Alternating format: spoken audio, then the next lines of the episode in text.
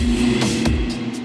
Fala, meus queridos e minhas queridas. Esse aqui é o Fantástico Mundo de Goods e aqui nesse podcast a gente vai falar tudo do mundo geek e nerd, seja passado com uma nostalgia que marcou aqui a nossa vida, seja presente como algo que tá bombando agora, ou seja futuro, ou como algo que a gente acha que vai acontecer. A gente vai falar sobre séries, jogos, livros, filmes, cara, tudo que pode passar pela minha cabeça eu acho que vale trazer aqui para virar um programa. Eu vou chamar pessoas especiais para que possam vir aqui e comentar um pouco do que elas acham desse universo. Se essa é a sua primeira vez aqui ouvindo a gente, saiba que a gente tem um grupo aqui no Telegram, você pode entrar lá, bater papo, trocar ideia com todo mundo. A gente também tem um canal na Twitch chamado Bora Goods. Nós temos também o Instagram Fantástico Mundo de Goods e vocês podem acessar todos os links aqui nos comentários. Então, seja bem-vindo, pega a sua pipoca e vem aqui ouvir com a gente esse programa especial para vocês. Bora pro programa de hoje.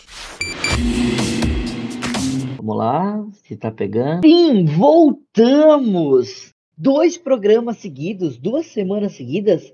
Isto é um milagre nesse podcast. Isso é um milagre. Eu estou conseguindo realmente voltar toda semana aqui a gravar. Agora eu gravo sem edição, porque infelizmente não tenho tempo.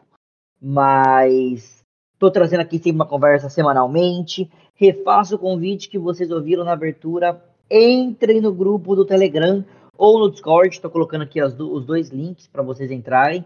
Agora que o Telegram tá cai, não cai, bloqueia, não bloqueia, vocês podem escolher se querem entrar em um ou se querem entrar no outro.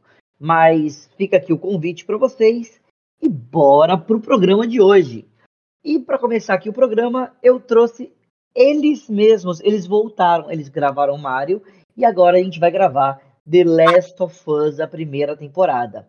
Então com vocês, Senhoras e senhores, Lucão! E aí, pessoal, tudo bem?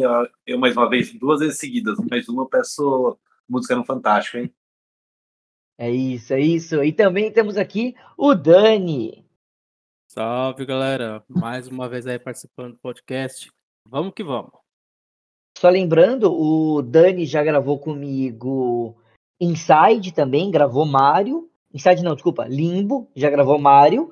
O Lucão já gravou comigo. Caraca, ele já gravou bastante comigo, só que nesse momento eu não estou lembrando de nenhum. Fale um programa que já gravou comigo, Lucão. The Boys, Casa de Papel. Excelente, não estava lembrando de nenhum. Você já tem dois aí na ponta da língua. Perfeito. E como vocês sabem, eu estou começando o programa agora, brincando naquele quebra-gelo, só para a gente bater um papo, aquela coisa descontraída. E hoje a perguntinha para a gente começar o programa é: vocês sobreviveriam em um apocalipse zumbi? Porque eu tenho minhas dúvidas. Eu acho que eu seria tipo o azarão. Aquele que ninguém dá nada, mas que quando vê, chega longe. Mas Nossa. depois eu falo um pouco mais.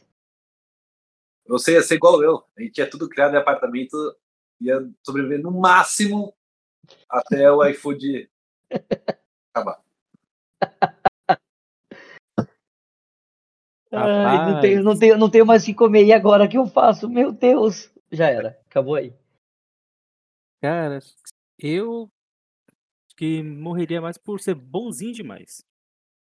Não sobreviveria muito tempo não, que acaba querendo ajudar o próximo. Sobreviver, se virar, a gente acaba dando algum jeitinho, né? Então, mas é.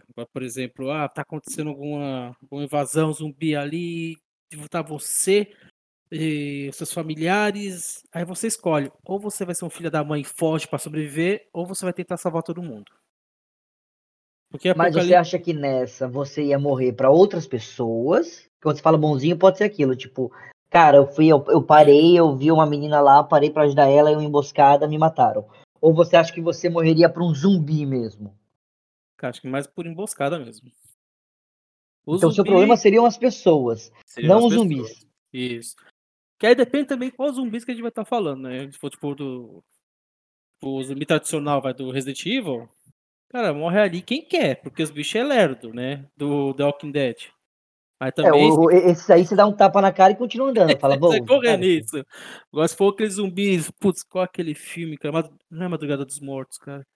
Tem um filme que é. Tem até, não esqueci agora, porque os zumbis já são mais loucura, já vai correndo pra cima de você, já são mais frenéticos. Aí esse aí já não sei se ia, como falar, a pessoa ia sobreviver. por emboscada ou ia, se eu ia morrer por, pelos zumbis, que aí eu não tenho condições físicas é, físico para sair correndo, né? Então, não, não, faço crossfit aí, então quem faz já tem essa chance. É, aí o Lucão, aí o Lucão. O Lucão é. O Lucão ia acabar com os zumbis ah. na, no muque. Aí já. Eu não ia sair de casa, tá maluca. Cara, mas você tem que sair de casa, você mora num prédio, Lucão. Uma hora você ia ter que sair. E você mora num prédio grande com muito morador. Você tá fudido, Lucão. Eu acho que assim, você é o maior alvo, porque você, tipo, é 1,80m, forte. O zumbi ia te ver e ia falar refeição. Olha pra mim, mano, eu tenho 1,60 e pouco. O zumbi ia falar, mano, nem vale a pena. Isso aí nem, nem palito meu dente. eu ia passar ileso. Como eu te falei, a gente é, é criado em apartamento. Eu ia sobreviver no máximo um mêsinho. Não, não, eu tenho, eu tenho fé. Eu acho que ia ser, eu, eu juro, eu acho que ia ser tipo o azarão. Sempre tem o gordinho que chega até o final, cara. Você não dá nada e o personagem vai indo. Toda, toda série. Se colocam na série, deve ter um ponto de verdade. Eu acredito muito nisso, cara. Eu, eu, eu, eu, eu ia longe. Ia morrer de maneira burra depois, mas eu ia longe. Tipo, aquele que já acostumou com, com o apocalipse, tá de boa. Aí vai no supermercado abandonado pegar um negócio, o zumbi vem e me morde debaixo do, do balcão na minha perna. Pronto, acabou. Game over. Tá ligado? Eu, eu, eu, eu Zumbilândia, a morte, a morte mais estúpida, né? Exato, eu ia morrer de uma maneira muito burra. Mas acho que eu, eu, eu acho que eu, que eu sobrevive, so, so, sobreviveria. Ou também tem sempre a opção. Eu vejo a desgraça, eu nem tento. Eu falo, quer saber, mano? Já perdi as pessoas queridas, já quem eu amo já foi embora. Tipo, é isso, o jeito é me entregar e, e vida que segue. Vida que segue não pra mim, no caso, que eu não ia ter mais, mas pros outros. É, tá, esse, né? Aquela, daquela teoria, né? Você é aquele que busca para sobreviver. Quem vai sobreviver em volta é a sorte da pessoa, azar da pessoa. Não é igual dos filmes de, de terror, alguma coisa, que tá acontecendo um. Vai, começou um ataque zumbi. Ah, o cara tá em casa. Putz, mas minha esposa tá no trabalho. Aí o que vai fazer? Vai pegar o carro, vai querer tentar salvar a esposa. Aí é onde começa toda a cagada. É, então, tipo, o problema é isso, tentar salvar os outros. Mas é, é muito osso também não salvar ninguém. Tem que ser uma pessoa muito ruim para ignorar isso. Sim. Tem que Mas ser uma pessoa tem, né? muito sem coração.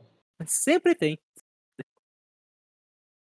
É, difícil. Eu, eu não ia conseguir. Eu ia ser. Eu, ia ter, eu também, também podia morrer assim. Vou tentar salvar alguém. Me ferrei. Me ferrei. Ou eu ia ser um daqueles caras que viveria sozinho, tá ligado? Isolado, sem ninguém perto conversando só comigo mesmo? Por que não, Luiz? Por que não? Por que, que eu não posso ser assim? Achei que motivos. sozinho eu não ia conseguir sobreviver. Psicológico ia afetar muito. Lucão, você só precisa de uma barra e um alter. O resto, você se vira. Tá ligado? E 38 alvos diários. É verdade. O ovinho ia, ser, ia fazer falta. Não, mas sério, mano, eu, não- eu não consigo imaginar. Vocês já se pegaram nessa brisa de vendo a série pensando, putz, Até o melhor exemplo é a época do Covid, a primeira pandemia. ah, mas você viveu sozinho de boa. Não, mas é, foi praticamente isso, porque estava sozinho, não ia nem no mercado, as coisas estavam escassas. É que meu sozinho foi eu com a família trancada em casa, então eu não fiquei sozinho. Mas numa ataque zumbi é a mesma coisa, você começar com a sua família para depois ficar sozinho. Não, na, na pandemia eu casei mesmo.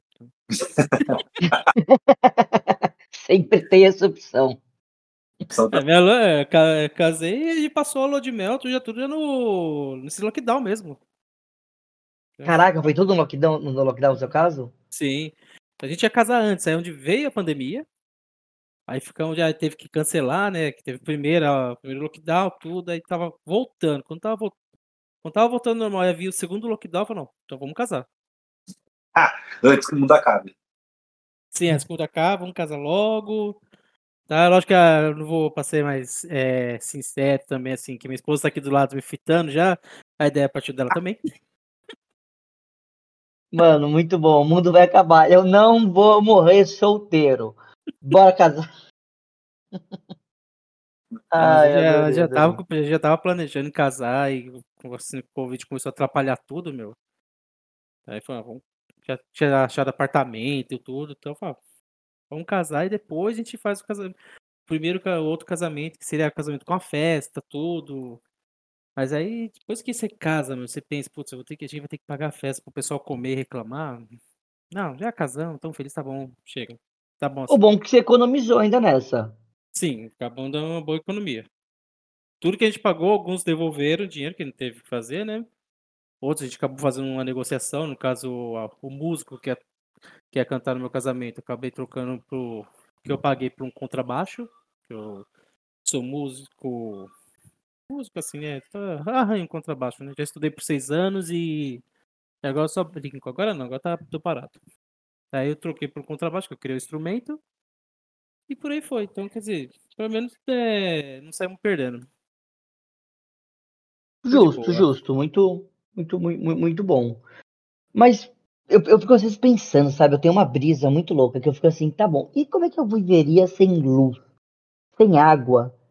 Assim, o luz passa, né? Mas sem água aí. É, tipo, sem as necessidades básicas, tá ligado? Será que é, é, é possível viver assim, tá ligado? Será que. Cara, porque eu acho muito louco ver todas essas séries, tanto que a gente tá falando aqui de um tema relacionado com o tema de. O tema de hoje, né? Da, da, da gravação, que é The Last of Us, né? Zumbi.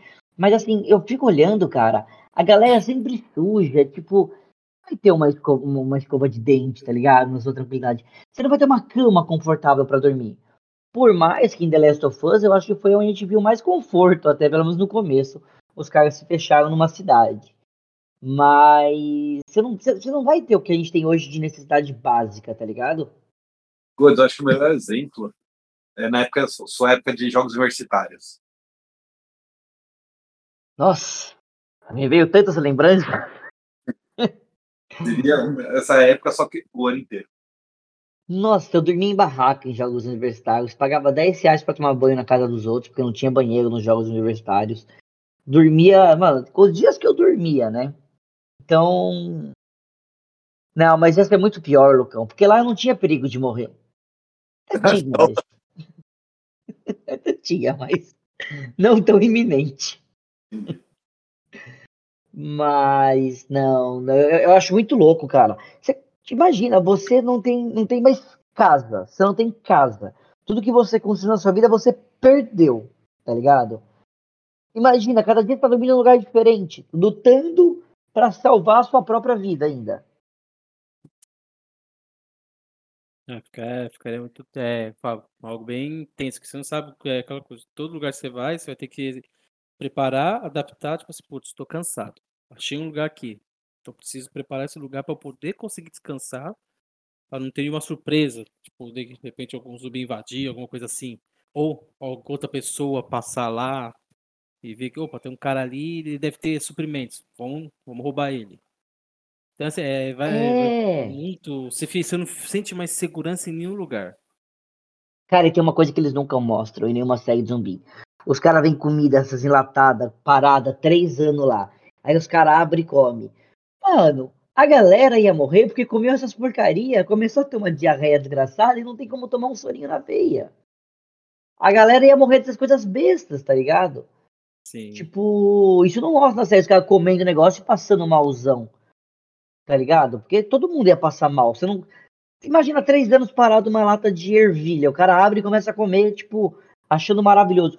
Três, em cinco anos parado uma lata de atum. O cara abre e fala, hum, atumzinho, que delícia. Pior que é. Pior que tem, mano, tipo, a gente falando essas coisas de invasão zumbi, essas coisas, mas tem nos Estados Unidos, cara, esse cara tem coisa assim que é surreal. Eles têm. Tava vendo na. Vi uma chamada de matéria uma vez que a pessoa foi no mercado e falou que tinha galão de sobrevivência. Exemplo, galão com comida assim com validade de 30 anos com as comidas prontas, com as comidas de exército, com validade de 30 anos, meu. Você compra aquilo ali, coloca num bunker, você cria um bunker, ou você coloca lá para guardar em algum lugar, se der algum outro surto de vírus, outro lockdown ou uma guerra, o cara tem suprimento lá num um negócio de 30 anos de validade. Cara, será que já tem. Será não? A gente sabe que já tem, mas será que tem grande escala essas pessoas que já compram coisas pensando no apocalipse, pensando no fim do mundo, pensando num monte de coisa? Já vi esse documentário no Discover. É, nos Estados Unidos tá cheio de gente tem bunker em casa isso- e já tá estocando comida. O cara faz treinamento. É, Tipo, assim, tipo, simulação que tá tendo um ataque. Aí o pessoal se junta lá e vai pro bunker lá e se prepara. Pronto, a gente gastou tanto tempo pra chegar até o bunker. Mas esse cara lá é, é outro nível de, de loucura. Cara, mas é muito doido, né? Se você para pra pensar que você tá preparado pro mundo acabar. E assim, a série foi muito interessante, o momento que ela, que ela foi lançada. Foi logo, vamos colocar entre aspas, depois, né? Porque hoje em dia, acho que foi essa semana, semana passada, que a OMS já avisou que não estamos mais na crise do Covid. Ela foi radicado, acabou, né? Isso acho que saiu uma até semana passada, mundialmente falando. Isso. E a série veio logo depois, né? Então a gente viveu uma pandemia e aí eles trouxeram uma outra pandemia, claro, com proporções totalmente diferentes, mas é, é, é muito louco. Eu sou um tipo de pessoa que se eu tiver que estocar coisa, eu tô fudido, porque eu não estoco nada. Tipo, eu, eu, eu deixo acabar. Então, vamos lá, eu tô comendo meu, meu, meu pão. Acabou meu pão, aí eu vou comprar outro pão. Eu não vou ter três pães em casa. Mesma coisa, eu sou muito assim, eu não vou ter sete maioneses. Tô comendo maionese, acabou minha maionese, eu compro outra maionese. Tá ligado? Sim, sim. É que hoje, hoje, hoje tirando, velho, agora quando volta do- na- da normalização, o pessoal ficou o costume de fazer compra semanal mesmo. Já foi a época que o pessoal ia fazer compra mensal. Via com aquele carrinho de compra lotado. Que aí o pai chegava lá no caixa e passava o cheque do, do valor da, da compra. Hoje em dia você vê mais pessoal saindo com sacolinhas básicas mesmo, tipo, ah, como você falou, só para comprar algo que tá faltando, ou a, com- o pessoal hoje em dia fala compra da semana, do que fazer uma compra do mês, que você falou, é estocar, né? Então, hoje em dia é difícil o pessoal fazer estoque. Conheci Cara, mas é- é que é muito que fazia o louco. estoque lá por causa da, da, da religião que ela frequentava e eles ensinavam a fazer estoque de comida. Acho que até eles se preparavam para algum fim do mundo. Cara, mas é muito louco esse pensamento, né? Pô, Sim. você tem que manter comida porque o mundo pode acabar amanhã. Então, não, não, não sei, sabe? Eu, eu estaria zero preparado, porque assim, eu não sei lutar, eu não tenho o melhor físico do mundo, tô longe de ser gordo, mas assim, correndo eu sou um cara de 1,60, eu não corro mais que o cara de 3 metros de altura. Então, e a, a questão também da, da, da do, do, do estoque, mantimento, cara, eu, eu não sei se você me colocar hoje numa mata, falar assim, ô, faz fogo aí, eu não sei fazer fogo. É, é complicadão mesmo. Cara, eu não sei montar uma barraca. Tá ligado? Não, nem eu. Bacana, eu nunca acampei na vida. Nunca. Então, se fosse pra depender disso, faz um fogo sem ter um isqueiro, um fósforo perto, aí eu tava ferrado. Lembrar que você viu no passado algum filme de como você fazer fogo, vai até você lembrar. Que é aquela coisa, né? Quando a gente vê, é uma coisa. Agora, quando a gente passa por uma situação de aperto, somente é outra. Você não pensa igual numa, numa num momento de. Como fala assim, de pressão, vamos dizer assim, né? Você tá, putz, tá fugindo, agora você tá preso no mato, você precisa fazer uma fogueira. Caramba, como que faz fogueira? Vai pegar duas pedras e ficar raspando Mas uma outra eternamente. né? Isso. É, exato. Mano, imagina que, lou- que loucura. Né, E isso. tipo, tem muita gente que vai, americano. Americano tem arma em casa. Eu aqui no Brasil não tenho arma e nem pretendo ter arma. Mas os caras lá têm já três armas dentro de casa, que o porte é legalizado. Então talvez seja até mais fácil para eles lutarem contra isso, porque, mano, deu problema, catei meu revólver aqui e saio andando. Agora, no meu caso, tipo, eu vou pegar aqui um cutelo de cortar carne e vou sair pra rua. Vou falar é isso. Vou dar uma de The Walking Dead, tá ligado? Pegar aquela Lucille, pegar um taco de beisebol, que eu também não tenho taco de beisebol, pegar uma madeira, colocar vários pregos em volta, que também não tenho aqueles pregos, vou ter que arranjar, e aí eu tenho uma arma que eu criei. É, é simples de resolver. É só você ir no primeiro material de construção, que já com certeza com a invasão zumbi não vai ter mais vendedor. Aí ali você já monta sua, sua primeira arma de. Seria a arma branca contra zumbi. Excelente. Ó, pra vocês, se acontecesse agora, o que, que não pode faltar pra vocês na mala quando vocês estão fugindo de um apocalipse zumbi? Oi? Rapaz, boa pergunta. que não pode faltar? O que, que não pode faltar? Ah, um eizinho, né?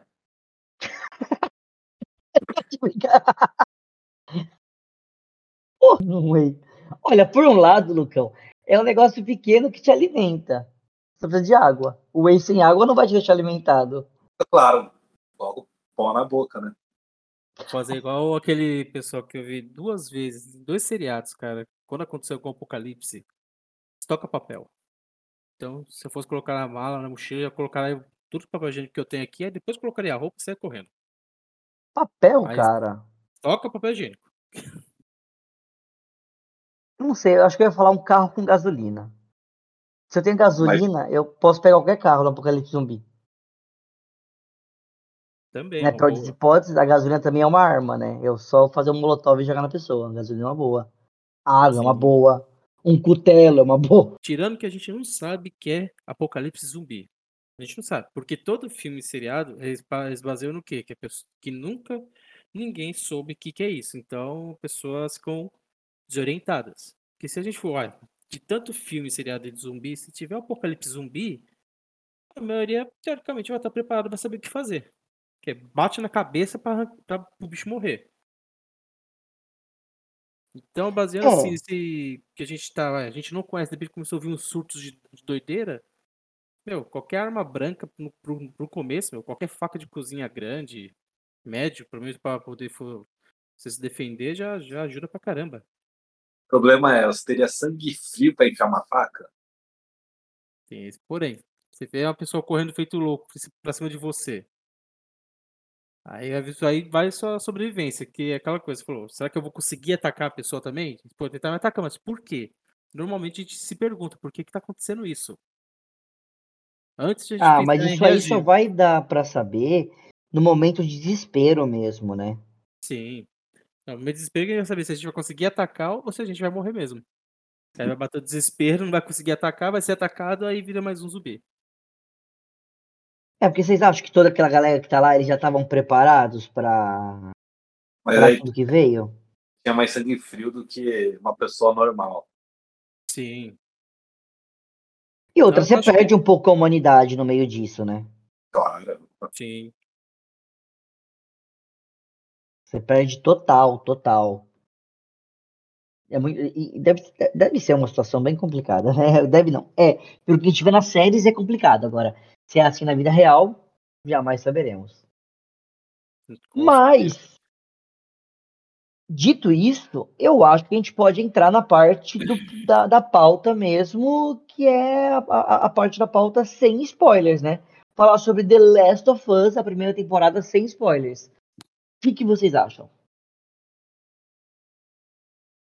Cara, eu gostei pra caramba do seriado, da adaptação que foi feita do jogo para o para o streaming, né? Também é aquela coisa, quando eles falaram que ia lançar Last of Us, o, já na seguida falaram que o próprio que foi o diretor de criação e roteirista, o Nate Druckmann, ele ia participar da- das gravações, da criação. Então, quer dizer, o jogo, o seriado em si não fugiu muito, pelo que eu vi comparado com, com o jogo, que assim, eu não joguei, só vi alguns gameplay, ficou bem fiel, ficou bem da hora. Cara, eu, eu gostei demais, eu gostei demais. Eu não esperava gostar tanto da série. É, realmente, eu, eu acho, porque assim, a gente vem de uma. A gente falou muito isso no, no programa do Mario, né? A gente vem aí de um, de um cenário que os, é, que os programas de. Que, que os filmes, séries baseados em videogame estavam fracos, estavam ruins, não, não, não faziam sucesso. E a gente vem de, uma, de, um, de um momento que passa The Last of Us e passa Mario. E os dois são sucesso de audiência. É, The Last of Us, ele acabou chegando a top 1 da, da HBO, de, de episódio. Uma coisa muito louca aconteceu na série, né? A cada programa que passava, mais pessoas viam a série. E é, normalmente é o contrário, né? Cada programa que passa, cai o engajamento. Uma pessoa desiste, a outra não começa a ver. E aqui pegou todos os núcleos, né? Pessoas que já tinham jogado o jogo ou pessoas que nunca tinham jogado o jogo. Então isso foi muito interessante de ver. E a gente vem também de Mario. Mario vendeu é, já bilhões no cinema. Então isso é algo. Putz, é uma mega conquista, né? Se a gente for, for, for parar pra ver.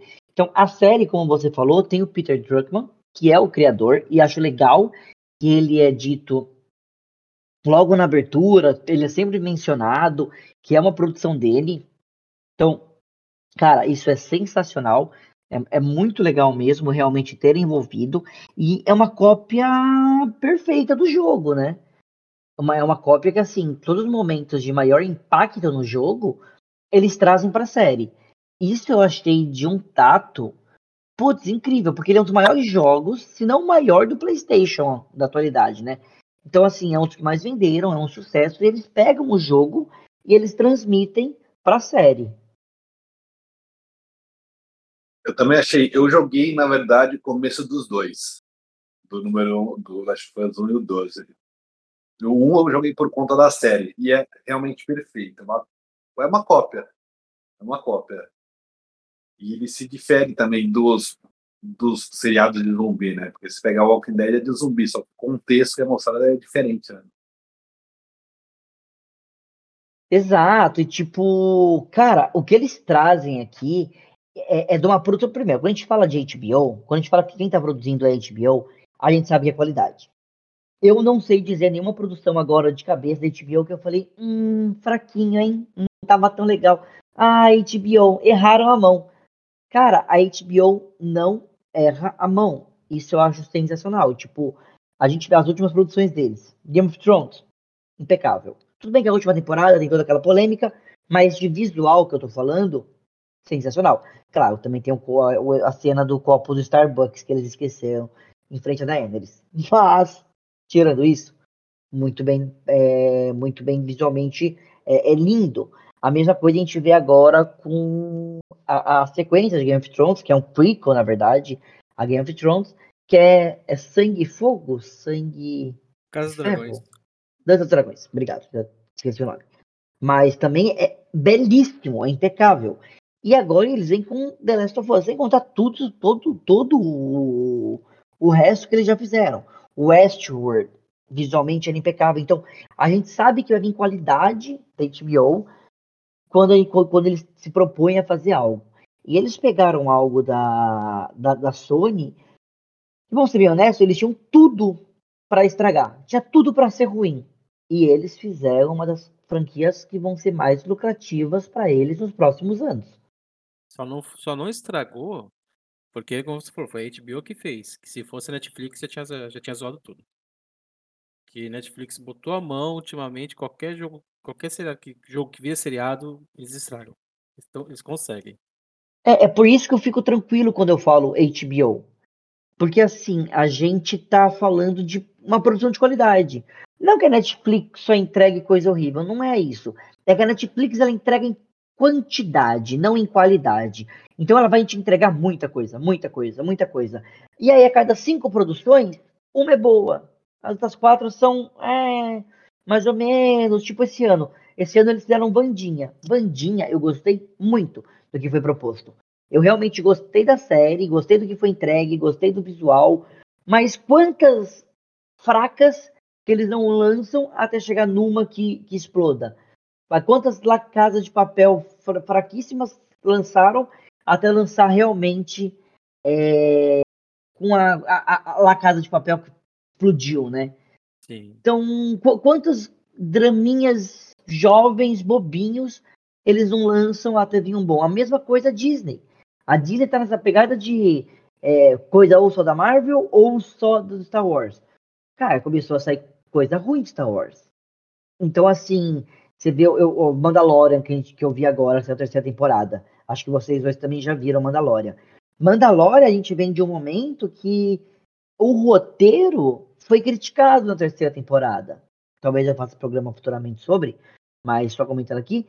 Enquanto de visual, eu achei excelente o visual. Eu realmente gostei. Então, HBO, eles sempre acertam. Ah, entendi. Não, mas o, mas, mas o maior foco que eu falo da Netflix seria, por exemplo, vai o Resident Evil que eles fizeram. Nossa, pra mim foi horrível aquilo ali, cara. Aquela adaptação que eles tentaram fazer do Resident Evil, pra mim foi péssimo. Eu também Porque comecei a sou cancelado. comecei a assistir, mas eu acho que como o Godes falou, é no uma, um streaming atacado ou até no varejo, né? Sim. Produz em grande quantidade em baixo custo, né? Isso interfere na qualidade. Enquanto a HBO é, são algumas séries, mas Quando ele eles fazem, faz bem feito. é, acaba investindo pesado. E tipo. assim, já falamos que é, é belíssimo, é belíssimo, mas eu acho tudo, só, só ressaltando até um pouco mais isso. Eu acho tudo belo nessa série. O que eu dizer com tudo belo? Eu acho os zumbis muito bem feitos. Eu acho. O cenário parece que é um jogo de videogame. Parece que os caras pegaram o jogo é, e trouxeram ele. Tipo, o que eu jogava lá, eu vi. Mano, umas cenas. Tipo. Surreal, cara. Surreal. Então, assim. Eu gostei muito, visualmente falando, tá no nível de roteiro agora. Visualmente falando, me agradou muito. Fez o cara que jogou todo aquele tempo gostar de ver o jogo, sabe? Gostar de ver o jogo na tela de televisão. Sim, não, ah, visualmente ficou muito lindo. Aí você vê pa- pós-produção, né? Os make, meu, é surreal. A, o, eu falo, o empenho que eles tiveram para fazer todo, todo o cenário, todo efeito, tudo assim, bem, sem, bem detalhado, sem faltar nada. Bem, a iluminação, a fotografia, ficou muito, pra mim ficou muito lindo. E, cara, é, é muito cuidado que a gente vê que eles têm, né? Porque, assim, eu vi gente até que, que criticou quando as mesmas cenas que estão no jogo, as mesmas falas que estão no jogo, estão na série. E teve gente que reclamou disso. Cara, eu achei, com perdão da palavra, fudido, tá ligado? É animal. E eles tiveram coragem de manter o jogo. O começo do jogo, o prequel do jogo, é pesadíssimo. E eles trouxeram. Então, assim, eu acho muito legal essa dinâmica que eles fazem de pegar um jogo. Eles sabem que o jogo deu sucesso, eles sabem que o jogo foi bom. Eles pegam o jogo na íntegra e eles trazem para uma plataforma diferente. E funciona. Então, a gente vê várias cenas. Eu já vi, eu vi várias montagens de assim: jogo série, jogo série, jogo série. E é a mesma coisa. A, a, a roupa, muitas vezes que a Ellie e o Joe usam, que eles estão usando na série, é a mesma roupa que eles usavam no jogo. Então, cara, é, é, é de detalhe, é de um cuidado. Eu achei impecável, sabe? É, então, eles conseguiram colocar as falas iguais dos jogos em momentos propícios, né? Não ficou nada aleatório e forçando, né, um fanservice, né? Exato, é muito natural. Vocês chegaram a jogar os jogos? Porque eu joguei os dois e sou fã de carteirinha. Vocês chegaram a jogar? O Lucão falou que jogou o começo dos dois, mas nunca zerou nenhum, né, Lucão? Não, não. Mas tá jogando ainda o primeiro, né? Você tá nesse foco aí. Mas onde eu tô no primeiro foi é, a primeira temporada mesmo.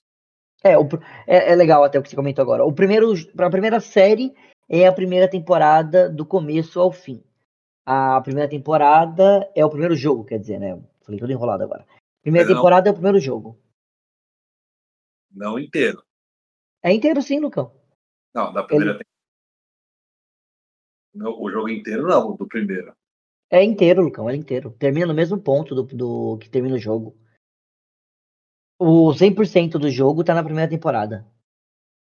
Até um extra, eles colocam até a DLC. A primeira temporada ela contém o jogo base e a DLC, que é a DLC da Riley e da Ellie. Então, eles têm tudo. Tudo que tá no primeiro jogo tá na, na primeira temporada. 100%. Entendi, entendi. Ah, e você, Dani, chegou a jogar ou também nunca, nunca jogou, só viu a série? Não, nunca joguei, só vi a série mesmo. Porque antes do antes do também do, da série, ele era exclusivo da Sony, né? É, Então, aí agora que liberaram pro, no caso, pros- pro, pra Steam, para outro, as outras plataformas para PC. E por enquanto meu PC tá tá parado, né? Que a placa de vídeo foi embora, então nem adianta pensar em comprar o jogo que não vai rodar. Daí que eu tive a oportunidade, por enquanto, é lado bom que eu vou esperar um pouco baixar o preço, né? Que quando lançou, aquele que a gente falou uma vez, eu acho absurdo pagar 300 reais numa mídia digital. Sim. Sem contar que lançou com vários bugs também, né? Isso foi muito comentado em, em todos os fóruns gamers aí. Teve Sim. bastante problema quando foi lançado. Sim, eles tiveram que fazer uma atualização, mandar uma patch de atualização que veio, com, veio bem, bem bugado. o jogo. Só fazendo até um disclaimer disso, é o, é o mal dos jogos atualmente, né? De PC. Eles lançam de qualquer jeito e depois ficam jogando patch atrás de patch, atrás de patch, atrás de patch, para corrigir. Em vez de lançarem já o negócio ok ou perfeito, eles lançam quebrado e vão melhorando. O pessoal já comprou mesmo, né? Sim, é aquela coisa, oferece tudo aquela coisa bonitinho, aí dá um tipo um downgrade, aí lança. Aí lança, aí depois o computador começa a, começa a ver os defeitos, aí, aí sim vão lançando os, as atualizações, né? Ah, a gente corrigiu o bug, bug desse, ah, é, o glitch desse aqui. É isso que você falou, fazer tudo bonitinho e lançar. Não, sei o que é isso também, que, que eles pensaram na hora. Acho que passaram assim, ah, o jogo aqui tem pro PS4. Ah, dá o Ctrl C, Ctrl V e põe para um executável de PC. Pronto. Não sei se vocês pensaram nisso para só porque no hype do, do, seriado, tipo, então já vamos lançar para PC para atrair mais é, compradores.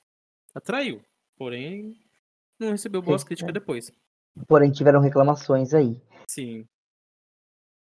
É, um, me explica uma coisa, vocês dois. Vamos começar aqui pelo Lucão.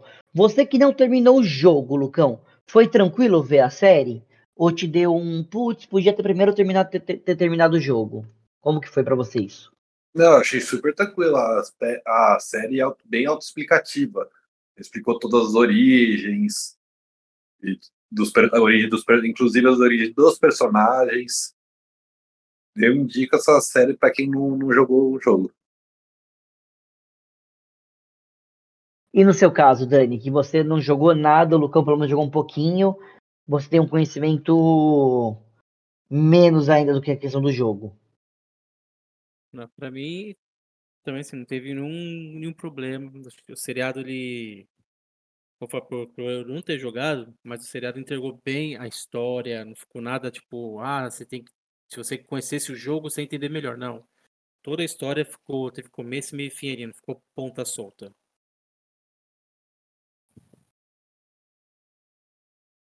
É, eu fiquei muito com isso na cabeça, né? É, o jogo e, e, a série, eles realmente dão uma bela complementada, né? Eu vi os dois e a série ela até mostra mais de como surgiu a pandemia. A série traz isso que o jogo não traz. E a série dá mais nuance na questão da, da relação entre os dois, entre o Joe e a Ellie, né? A gente consegue ver muito mais isso. Mas o jogo tem muito também uma característica muito, muito legal, que é a questão da ação, da adrenalina. O, o jogo tem muito mais disso por trás, né? O, você não é um jogo frenético, não é um jogo que você para, é um jogo que joga tenso. Você entrou numa casa, cara, você pode abrir uma porta e vem um zumbi e te mata. Você tá num lugar escuro, cara, você sabe que vai vir problema de lá. Então, assim, o jogo ele acaba te apresentando mais ação e mais adrenalina, mais a questão talvez da situação de perigo. Enquanto a série te mostra mais a relação pessoal, a relação de como aconteceu tudo. Você sente talvez até mais apegado pelo Joe e Ellie da série, talvez. Não sei dizer ao, ao, ao certo isso. Mas eu, como tive as duas experiências, cara, eu acho que as duas experiências são legais. Você consegue jogar o jogo sem ver a série e ver a série sem jogar o jogo. Total. Mas a experiência dos dois são diferentes. Então vale ter as duas experiências, vale ter a adrenalina frenética, mas vale também a adrenalina frenética do jogo, né? Mas vale também você ter a, a série para ver, né? Porque tem a questão da atuação, tem a questão de um monte de coisa que, cara, vale super a pena, sabe? Com certeza. E também tem um ponto, né? Eu gostei muito da atuação tanto do Pedro Pascal quanto da Bella Ramsey.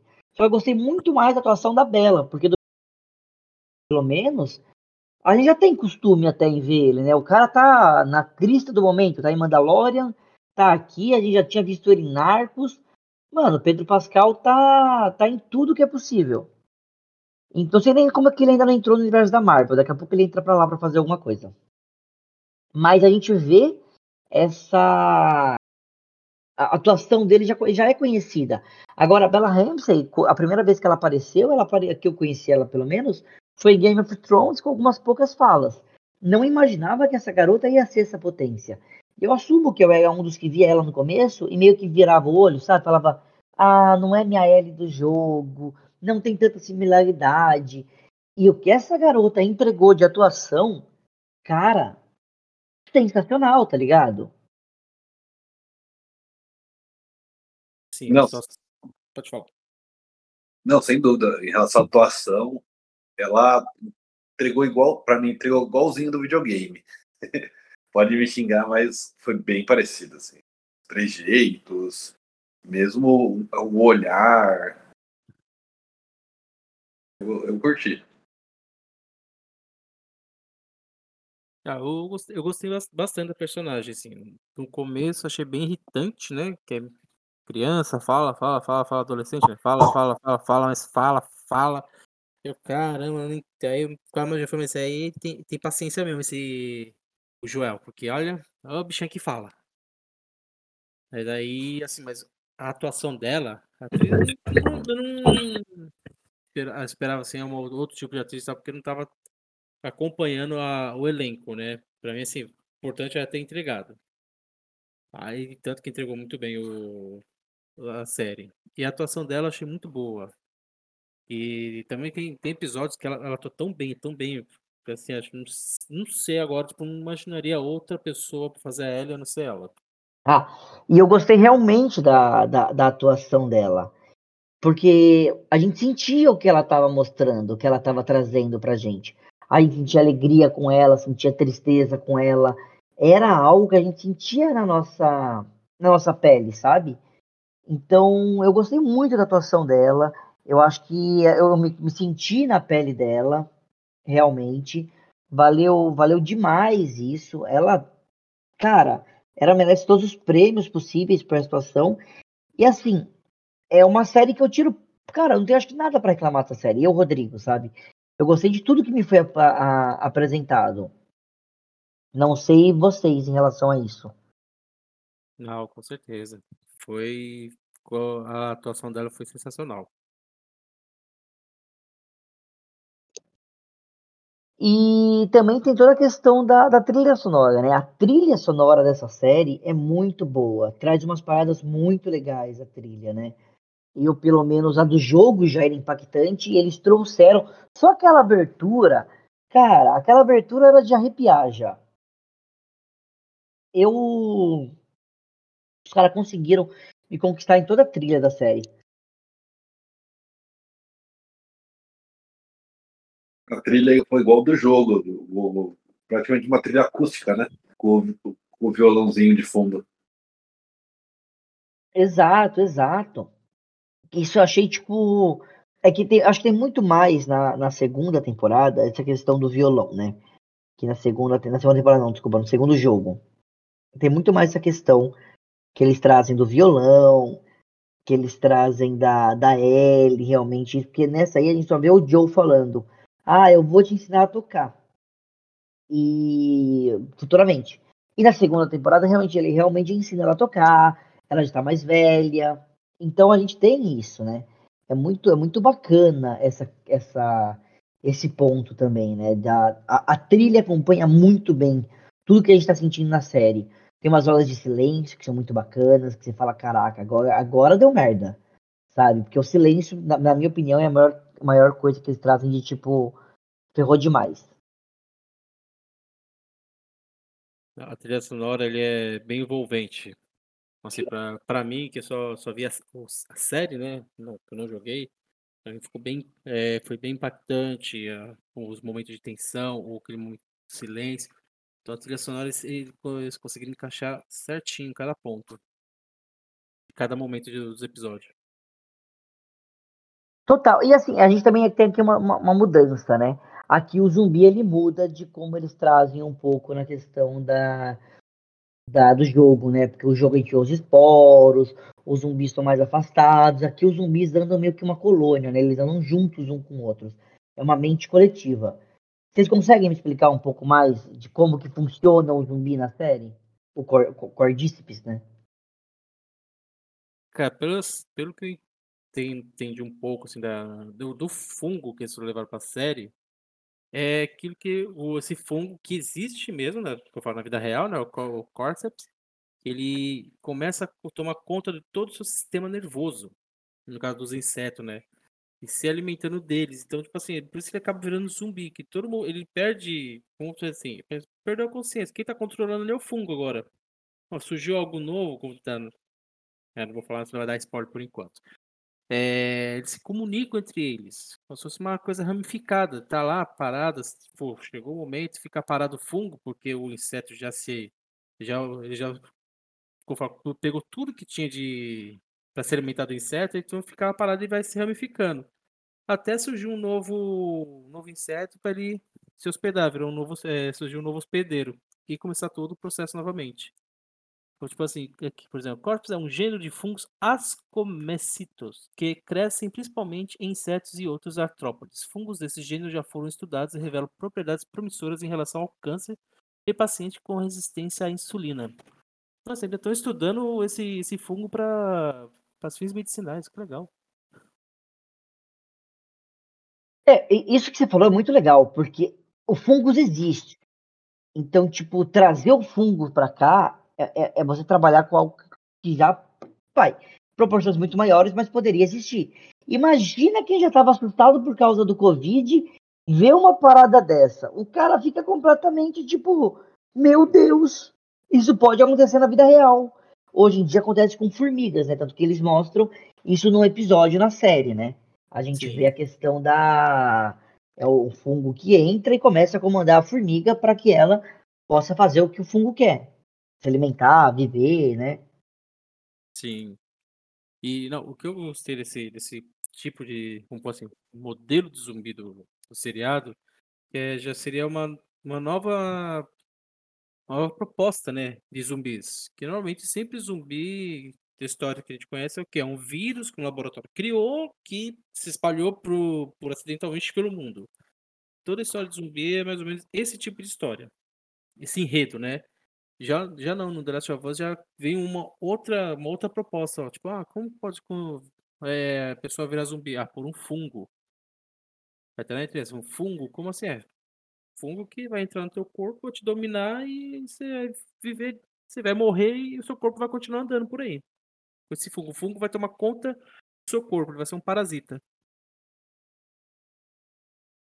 Não, imagina, tipo, proporções, como, como é muito louco. E a série te mostra isso de uma maneira muito pesada. A gente vai falar um pouco mais, mais pra frente, sem, sem spoilers agora. Só uma última parte sem spoilers, a gente já entra na parte com spoiler, que é a questão da. Vocês acham que teve pouco zumbi? Eu, pelo menos, não tive esse incômodo, mas eu vi muita gente reclamando. Ai, queria mais zumbi, o episódio estava parado. Até por causa disso que o, que o Dani trouxe pra gente, né? Os zumbis, eles também andam juntos, é uma consciência única, por causa do cordíceps. Então, eu nem sei se estou falando certo se é cordíceps, né? Mas. Né? Eu acho que é cordíceps, cordíceps, cordíceps, é, esse mesmo aí. É, e, eles andam juntos, porque é uma mente coletiva, mas tem pessoas que falaram, pô, o jogo era muito mais frenético, como eu falei, realmente. O jogo dava uma magnitude muito grande em relação a tudo isso. E agora a gente vê muito mais é, uma, uma. Não é uma tranquilidade a palavra, sabe? Mas parece mais seguro, parece que tem pouco zumbi. É que quando aparece uma, aparece milhões, né? Então tem essa esse contraponto. Mas incomodou vocês? Como eu já falei comigo, zero incômodo. Olha, para mim, essa série, se aparecesse, eu acho que eles evitaram o zumbi, porque se aparecer zumbi, ia virar The Walking Dead. E se você for ver Last of Us mesmo no jogo, a história, né, são os dois, né? A relação da, da Ellie com, com o Joel. Não sei se vocês concordam comigo. Não, concordo. Pra mim, assim, foi. Ah, faltou zumbi. Não, pra mim teve zumbi tudo nos momentos certos. Senão você falou, vai ficar The Walking Dead. Qualquer lugar que você vai andando vai ter zumbi. Se fosse assim, onde eles acharam. Vão ter uma. Aí já seria esporte, não tinha quieto. É, tipo, todo, todo momento que aparece o, o zumbi assim, acho que ficou, ficou proporcional, ficou bom no, no, na série, porque não, não ia ficar aquele foco só de sobrevivência. Senão, senão ia ficar só isso aí, só sobrevivência. Ficar, ficar fugindo de zumbi toda hora. É, eu acho que foi uma decisão criativa. Poderia até ter mais um ou outro, ter um pouquinho mais, eu acho que não seria não seria ruim, sabe? Mas eu gostei, eu gostei do que foi apresentado. Assim, tem um episódio específico que eu senti falta é, de ter mais zumbi. Eu vou falar assim, na parte do shopping. Lá eu queria um pouco mais. Foi o único que eu falei assim, falei, hum, aqui, aqui poderia. Mas também tranquilo, né, o modo, o modo como eles colocaram. Mas só nesse episódio, esse é o único episódio que me faz assim, putz, aqui poderia ter tido mais, mais uns 10 para dar um, dar um choque. Acho que dá essa expectativa esse, esse episódio. Ele dá essa expectativa. E achar que vai ter mais, mas acaba tendo só aquele lá. Exato. Bom, mas acho que a gente pode entrar agora para a parte de spoiler. O que, que vocês acham? Bora para spoiler? Bora! Então, se você ouvir a partir de agora, saiba que contém spoilers sobre toda a primeira temporada. Vai por sua conta e risco. Ou pare aqui, assista o seriado e volte. Exatamente, mas volte. Ah, bom, aqui a gente tem. Aqui a, a, gente começa com várias partes que a gente pode citar de spoiler, né? Eu acho que o primeiro. Vamos fazer assim? Cada um vai citando um spoiler. Começa comigo, aí vai pro Dani, aí vai pro Lucão. Cada um traz um spoiler e a gente vai rodando até a hora que a gente consiga zerar os spoilers, tá? Sem ter ordem, não nada. A gente vai comentando sobre algumas partes marcantes da série pra gente. Não precisa ser de episódio a episódio, porque senão não precisa citar todos os episódios, mas tudo que teve de marcante pra gente. Sim. Então eu vou começar logo no começo. Começar logo no começo é muito boa essa frase. Mas eu vou começar do início, que é a morte da Sarah. Cara, é um, esse episódio, vamos falar aqui meio que assim, para chegar na morte da Sarah. Sarah é a filha do Joe. Joe é um pai solo, ninguém fala da, da mulher do Joe, mas é o aniversário da Sarah e o Joe trabalha muito. Então, o Joe vai na cidade, compra um bolo para a menina, a gente vê essa relação de pai e filho, vê um pouco da vizinhança. E a gente vê como começa todo o, o, o pandemônio, que começa que a Sarah não está em casa, o Joe teve que sair para ajudar o irmão dele, que é o Tommy. Quando ele volta, já está tudo acontecendo. A gente vê a primeira transformação zumbi de uma senhora de idade, que logo depois a gente descobre que o fungo estava sendo passado pela farinha, ou seja, todo mundo que comeu pão naquele dia, naquela semana, estava infectado de algum modo, e uma senhorinha que basicamente morreu ou ingeriu o fungo, ela foi dominada pelo cordíceps, pelo, pelo fungo. Bom, a gente vê todo esse começo, a gente vê o Joel e tentando escapar com a filha dele. Cara, a gente passa por toda a trajetória que tem no jogo. Ele correndo na cidade, avião caindo, a ele, a não, a Sarah apontando e falando: Vamos ajudar aquelas pessoas, não vamos ajudar. A gente vê celeiro pegando fogo, a gente vê tudo, até que a gente chega no momento mais tipo. Uou! Que quando um policial, vamos chamar de policial, um, um membro para com uma arma e meio que aponta e vem no rádio dele. Ele falou: é uma criança. E aí a criança fala: pode matar. E a gente vê a morte da filha do Joe nos braços dele. Cara, eu fiquei na dúvida se eles iam ou não colocar isso. Juro por Deus, achei que não ia colocar. É uma cena pesadíssimas. A morte dela é muito similar ao jogo, as palas, o que acontece. Então, puta, isso é eu achei incrível. Eu achei, esse, esse começo de série já me conquistou. Esse primeiro episódio para mim foi, foi muito impactante, mesmo. Quando até chegar a cena quando a, a morte da Sarah ali, o soldado, tipo, aquilo que a gente falou, né? Os caras não querem saber. Se tá ali, eles vão matar. Aí se vai sangue frio da pessoa, não. E no caso do soldado foi sangue frio, só acatou a ordem o jogo foi tentar salvar, mas acabou acontecendo tipo, para mim, que ainda mais que eu não assisti o que eu não joguei, na verdade, meu, para mim foi muito impactante esse primeiro episódio. Onde o primeiro episódio já, já, ali já me prendeu. Tem alguns seriados que dá prende assim um pouquinho mais para frente, ou outro, não, isso aí já na primeira primeiro episódio já me prendeu. Você jogou essa parte, né, Lucão? Joguei, joguei o início. Eu joguei até ah, pode falar de spoilers, até cena de quadro, estupro. Hum, sei. Tô ligado, tô ligado. Mas o que você achou desse começo, para você que já, já, já tinha jogado? Olha, a cena do, do, do soldado americano matando, né? Dele foi bem teste mesmo no, no, no, jogo. Eu no jogo não esperava logo de, de início acontecer uma coisa dessa. É, ah, eu mas... achei, sendo bem honesto, que eles não iam colocar. Eu, eu achei muito pesado para começo de série, sabe? Eu achei que para um segundo não não ia estar tá lá. Mas eles foram ousados e mantiveram, né? Mas eu achei que ia ser realmente cortada, cortada essa parte. Iam mostrar depois, talvez um flashback, para não começar tão assim. Mas os caras começam forte. E esse primeiro episódio ia ser do, iam ser dois episódios. É que no primeiro episódio não ia aparecer nem a Ellie. Aí eles falaram, pô, deixar um episódio sem a Ellie não dá. Então juntaram o primeiro com o segundo episódio. Por isso que o primeiro episódio tem uma hora e meia quase de, de programa, de, de, de episódio, né? De duração. E a gente tem nove episódios. Não, não dez, né? Sim. Verdade, Mas, eu não tinha reparado nisso, não. É, o primeiro iam ser dois, iam quebrar em duas partes. É, acaba... Mas aí acabaram optando por juntar, porque senão ia ter a Ellie. A Ellie é. aparece no finalzinho do episódio, se você parar pra ver. Não, fizeram bem. Ficou um pouco louco, mas fizeram bem. Exato, eu, eu, gostei, eu gostei do que foi apresentado. Eu queria que os episódios fossem até mais longos, tivesse mais zumbi e fosse mais longo até. Porque depois tem uns que são mais paradinhos, mais fracos. Sim, tem episódio que dá. Como dar aquela caída, né, de, de adrenalina. Exato. Mas vamos seguir aqui.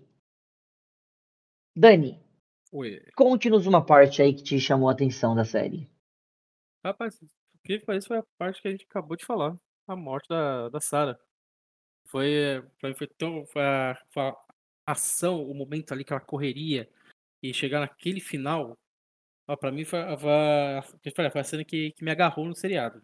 Foi, ficou muito. Aí depois veio o quê? A cena seguinte, o Joel já, tipo, perdeu como fala assim, um pouco da humanidade, né? Porque mostra uma outra criança sendo morta na hora de queimar o, os corpos lá. A mulher falou: não vou conseguir pegar. Aí ele olha, tá, pega o corpo e joga na fogueira. Então, para ele, já, é, é, tipo, a humanidade dele, a sanidade dele já tinha, tinha perdido, já, tipo, já tava só pra. Tava sobrevivendo, não tava mais vivendo. Não, exato. É até legal você ter essa parte, porque a gente vê esse mesmo, esse mesmo primeiro episódio, que ele amava com certeza a filha dele, tanto que a gente vê que ele usa um relógio que ela deu para ele, e ele continua usando anos e anos depois de que a, toda a merda aconteceu. Ela morre na frente dele e ele meio que perde a humanidade, como você falou. Ele pega uma criança, enquanto a Tess não conseguia pegar a criança, ele pega a criança como se não fosse nada, como se fosse só uma mercadoria, né?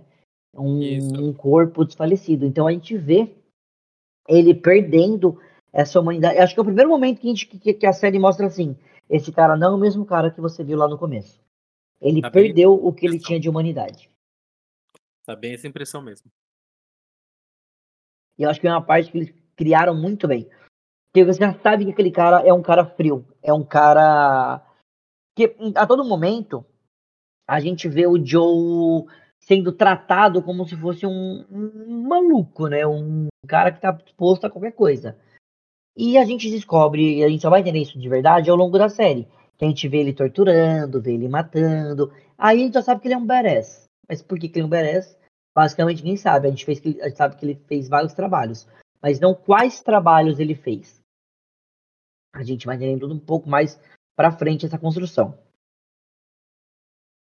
Mas seguindo aqui, Lucão, nos diga uma parte da série também que você gostaria de comentar. Olha, eu vou fugir um pouco do, do, do tema sério de vocês e uma cena que eu gostei foi do segundo episódio, onde, onde aparece pela primeira vez, eu acho, o instalador. Porque, Muito boa. Apesar de não ter falado, ter falado que não queria ver muito zumbi, o que eu queria ter visto na série eram zumbis diferentes, igual tem no jogo. Que zumbi por zumbi toda a série tem. Vai instaladores, que, um, outros eu não lembro o nome, mas é o outro gigante, tipo o chefe dos zumbis. O Blooper, acho que é Blooper, se não me engano.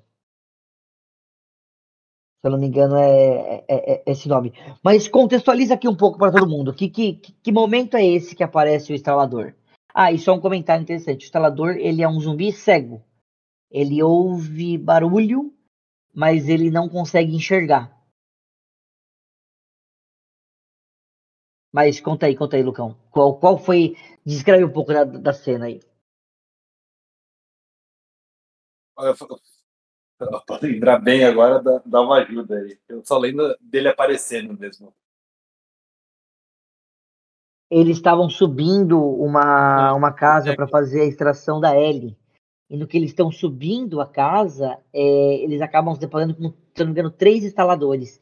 E é o instalador que no final dessa, dessa luta, três ou dois, e é o instalador que no final dessa basicamente luta com eles que acaba mordendo a Tess. Então a Tess morre basicamente pela mordida de um instalador. Não, não era um museu essa casa, não? Acho que era um museu, né? Isso, né? excelente. Isso, era um museu. Que eles tiveram que fazer o segundo caminho, porque o primeiro caminho estava impossível deles passarem. Esse era o plano B, basicamente, deles.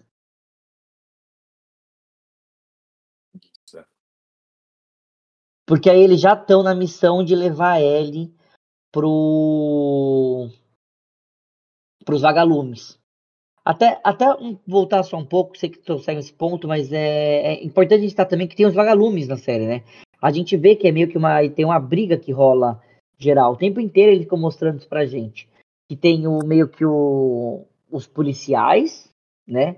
Que vamos chamar de policial, a Fedra, que é como se fosse o órgão regulatório que está lá no momento.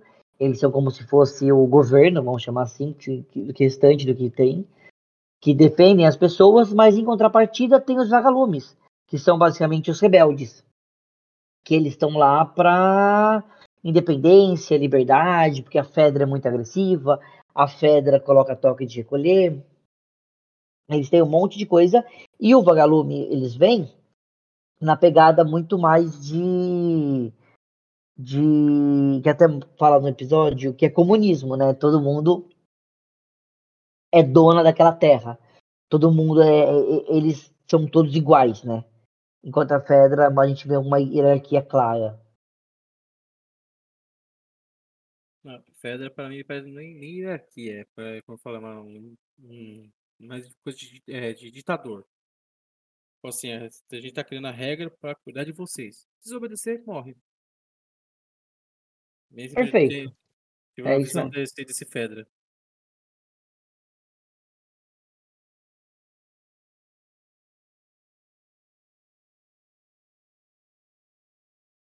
Tá, seguindo aqui, e só comentando também, o, a parte do instalador é uma parte muito boa. Porque acho que é um dos episódios mais bonitos do segundo é lá o que eles saem desse museu e eles atravessam a por uma tábua de madeira um pouco antes da, da Tess morrer.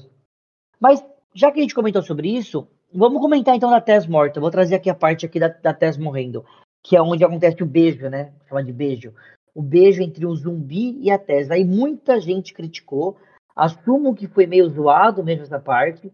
Aí que nos explicam que os zumbis são uma mente coletiva, quando um é acionado, todos são acionados. Então a gente vê muito disso. E não só que a gente vê isso, mas a Tess, como já ia morrer, ela ficou para trás para explodir umas bombas e deixar o Joe seguir. A gente já vê que é um momento de muita dor pro Joe, ele se perder a Tess, ele e ela se separarem, ela é a parceira dele em tantos anos. Ela que também foi a mesma atriz que fez a Tess no jogo. Então a gente tem isso também que é bem, é bem bacana. E ela, ela tem o beijo do, do zumbi, né? Porque que eu chamo de beijo? Como ela tá parada, o zumbi vai chegando nela e vai saindo, chamar de funguinho, sei lá, vermes, não sei, fios da boca dele, que meio que é isso que vai conectar com ela e vai passar para ela também o, os genes para ela também virar um zumbi. Só que ela já vai virar porque ela já foi mordida, então já foi infectada. É pouco tempo até ela se transformar. Ele já fez um, um um ataque suicida, ele fez um kamikaze, né? Sabia que ia morrer, então ficou lá para atrasar o, os zumbis. Exato.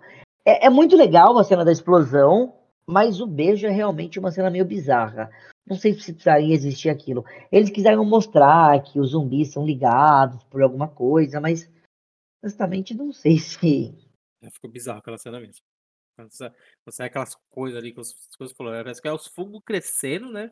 E tentando, tipo, já entrar no corpo dela pra já assumir também, né? É, muito, aquilo ali achei bizarro. Já é até uma, como fala, já é uma cena que é desnecessário. Exato. Até aproveitar também, né, e explicar aqui a questão do. Por que, que eu falei que eles estão nessa missão com a Ellie, né? Por que, que eles estão nessa missão com a Ellie?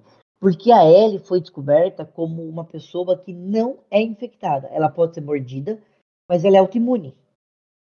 Claro, ela não pode morrer, não pode arrancar a cabeça dela, que não renasce uma cabeça. Mas ela é autoimune. Então a gente vê logo no começo que ela já foi mordida. Até então, nos primeiros episódios, não explica como. Isso só vai mostrar lá no episódio Left Behind, que é o mesmo nome da DLC até. E ela fala, já foi mordida, mas ela não vira. Então ela- a gente sabe que ela é uma pessoa especial. Que ela, de algum modo, tem o seu, o seu sangue diferente, o seu corpo protegido.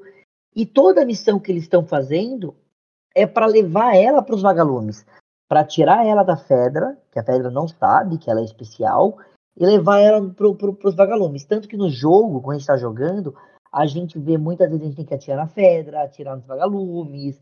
A gente tem esse tempo inteiro de que todo mundo é nosso inimigo. O jogo não coloca tanto a Fedra como nosso inimigo. Eles aparecem em alguns momentos, mas são momentos bem curtos. E ao longo até da, da série, a gente vê cada vez mais a Ellie querendo realmente ir para encontrar com os vagalumes para se dedicar cada vez mais a, a ser a cura. Ela quer ser a cura. Ela tá indo atrás da. Ela quer ajudar a curar os outros, porque ela já viu muita morte e sofrimento na vida dela. Tanto que é aí que vem a interpretação belíssima da, da Bella Ramsey. Nessas partes que ela brilha cada vez mais.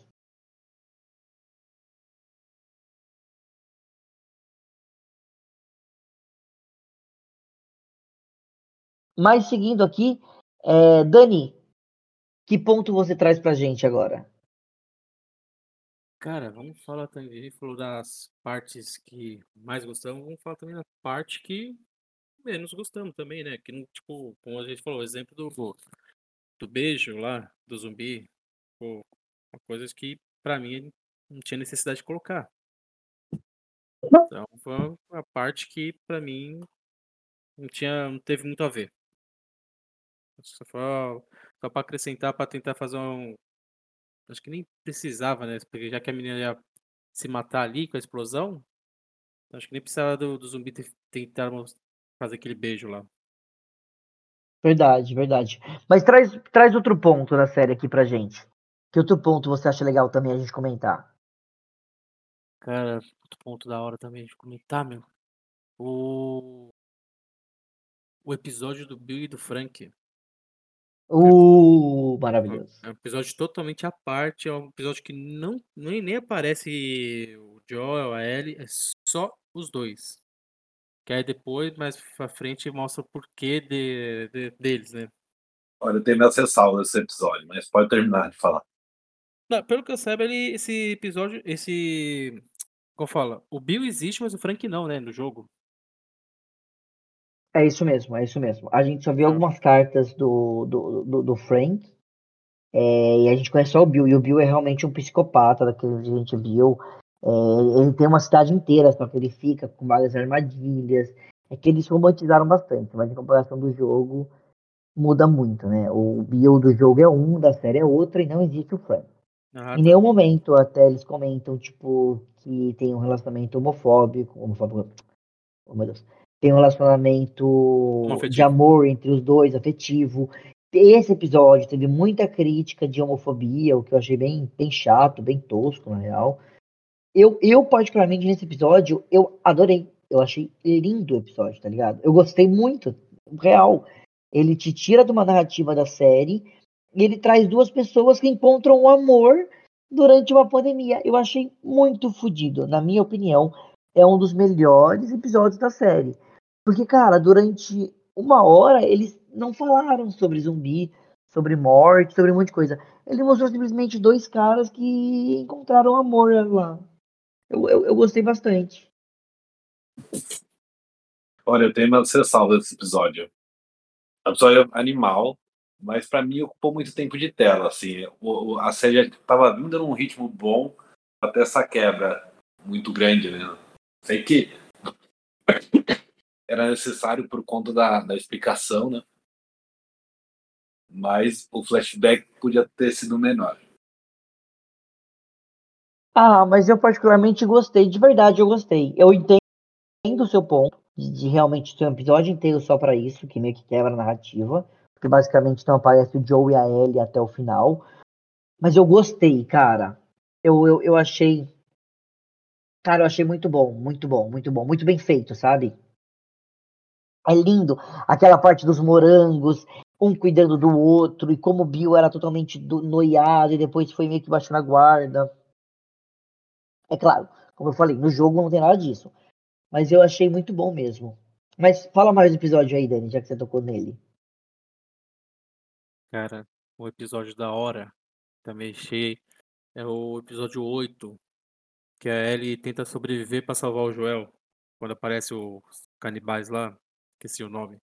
Não, não, mas eu tinha comentado, fala mais do episódio do Bill e do Frank, que... Ah, tá, do que Bill mais tu, tu curtiu nele? Não, eu curti é aquele, é, o, o jeito que o cara, do nada, como você falou, ele já era um solitário, psicopata, começou a criar seu mundo em volta, né, de proteção contra esse apocalipse zumbi.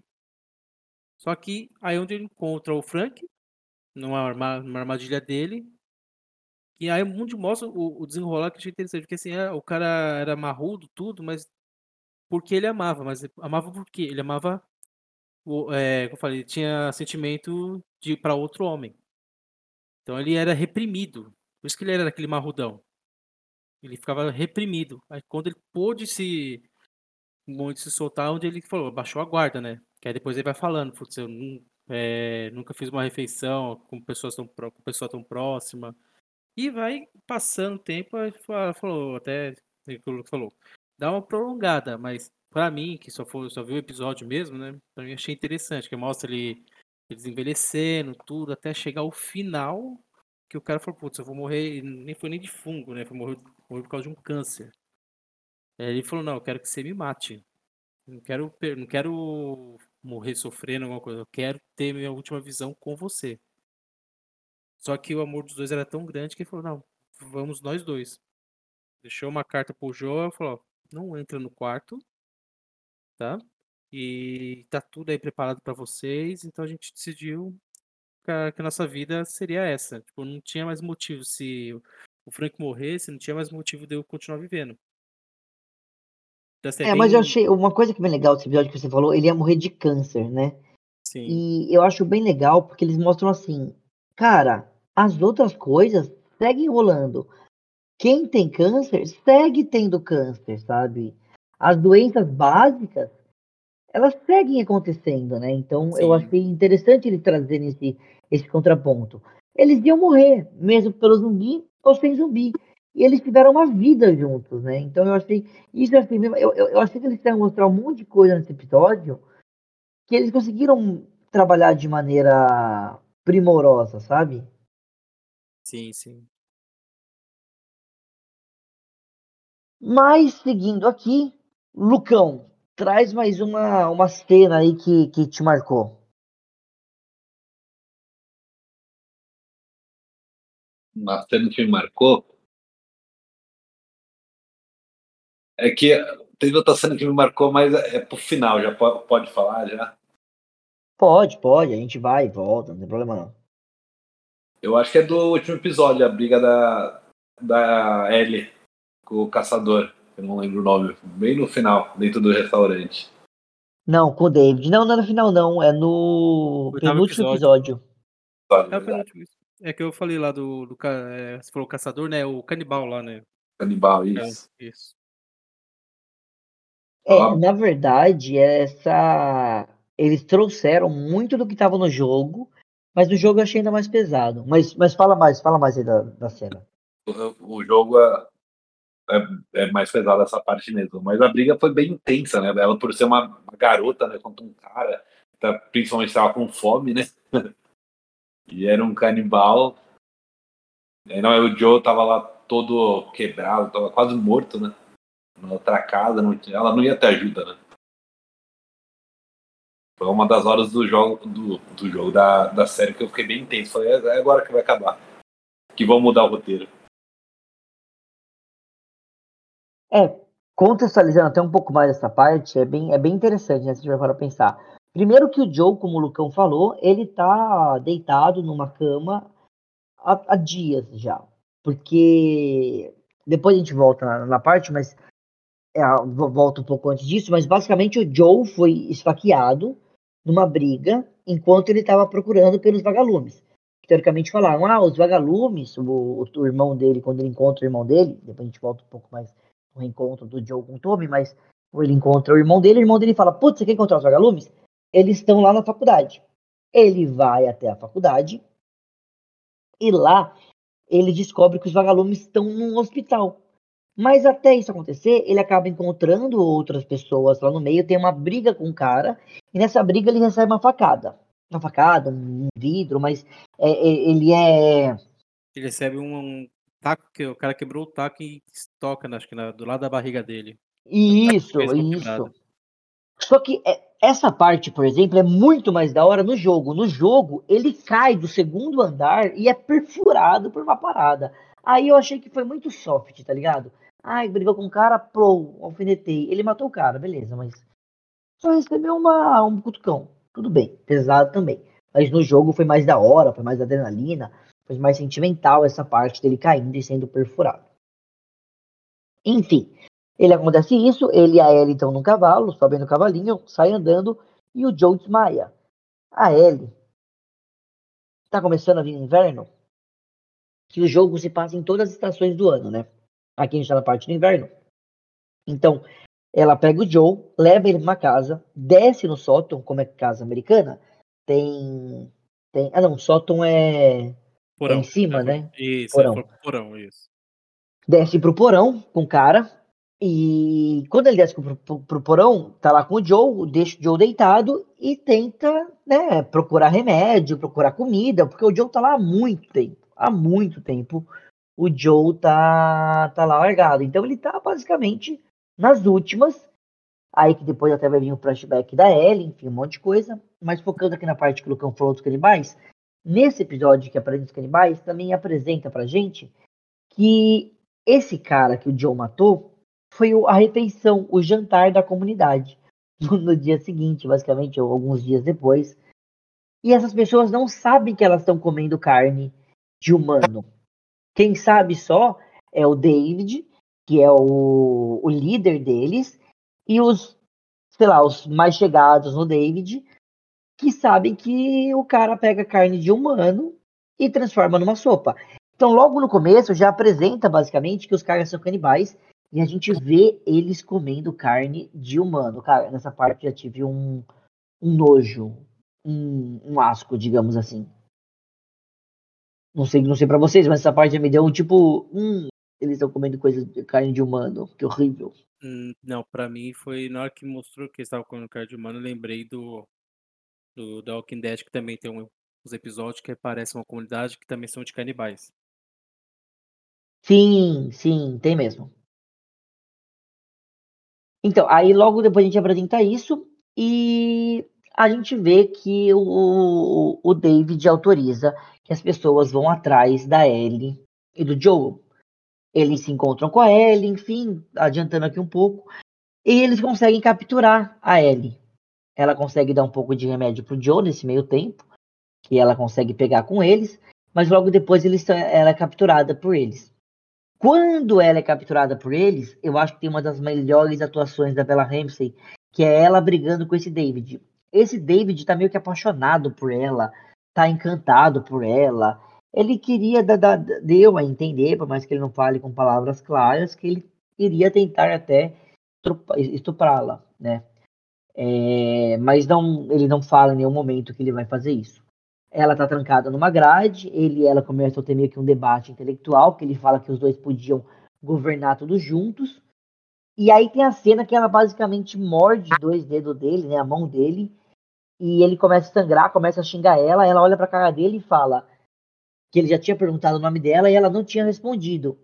Aí nessa hora que ela machuca ele mordendo, ela, ela pergunta, é, ela fala, meu nome é Ellie, eu sou a garotinha que está te machucando.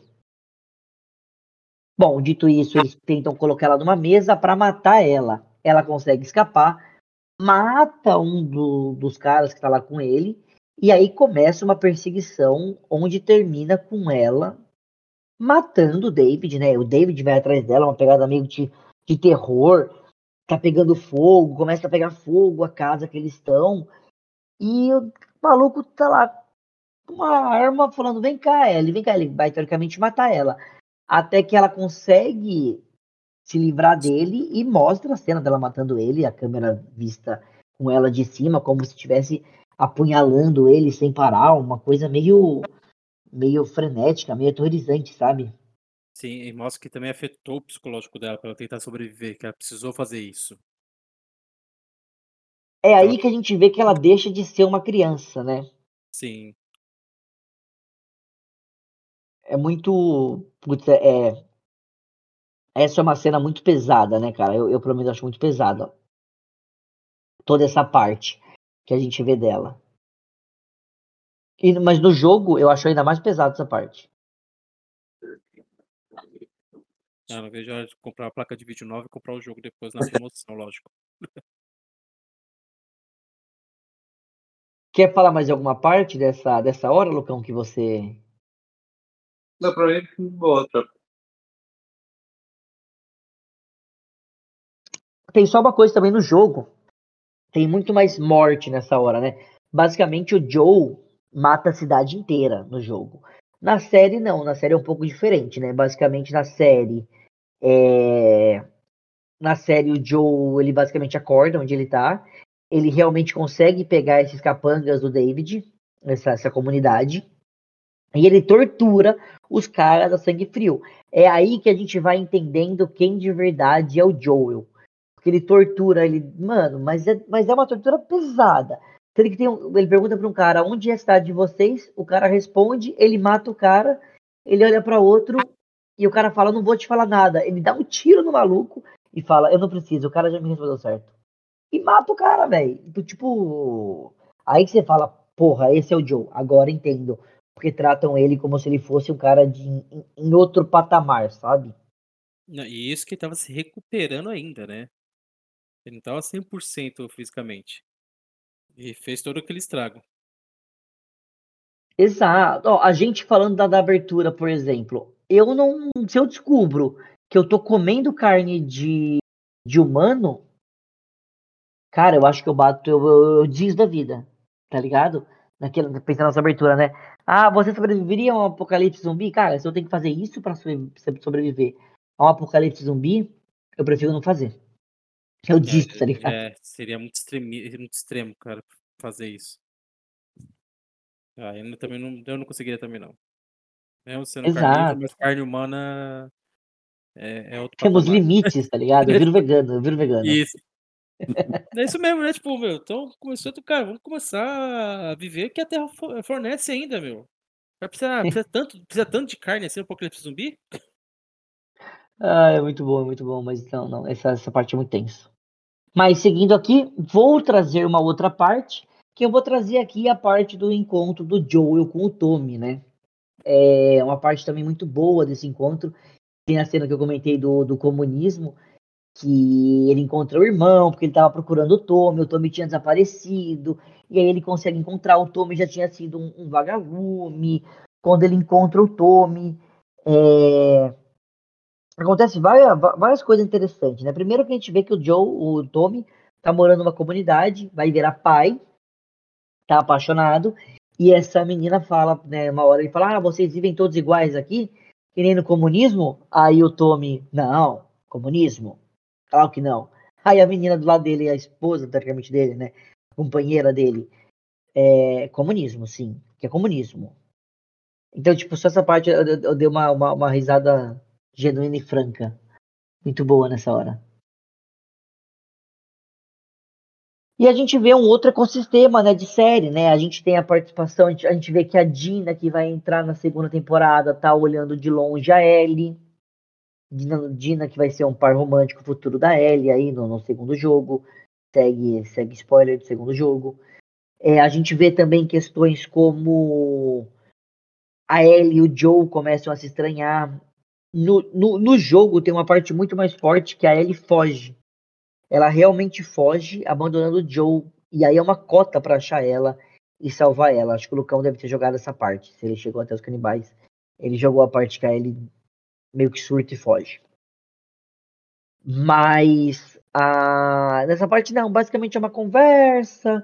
Acontece meio que ela e o Joe têm um, um bate-boca.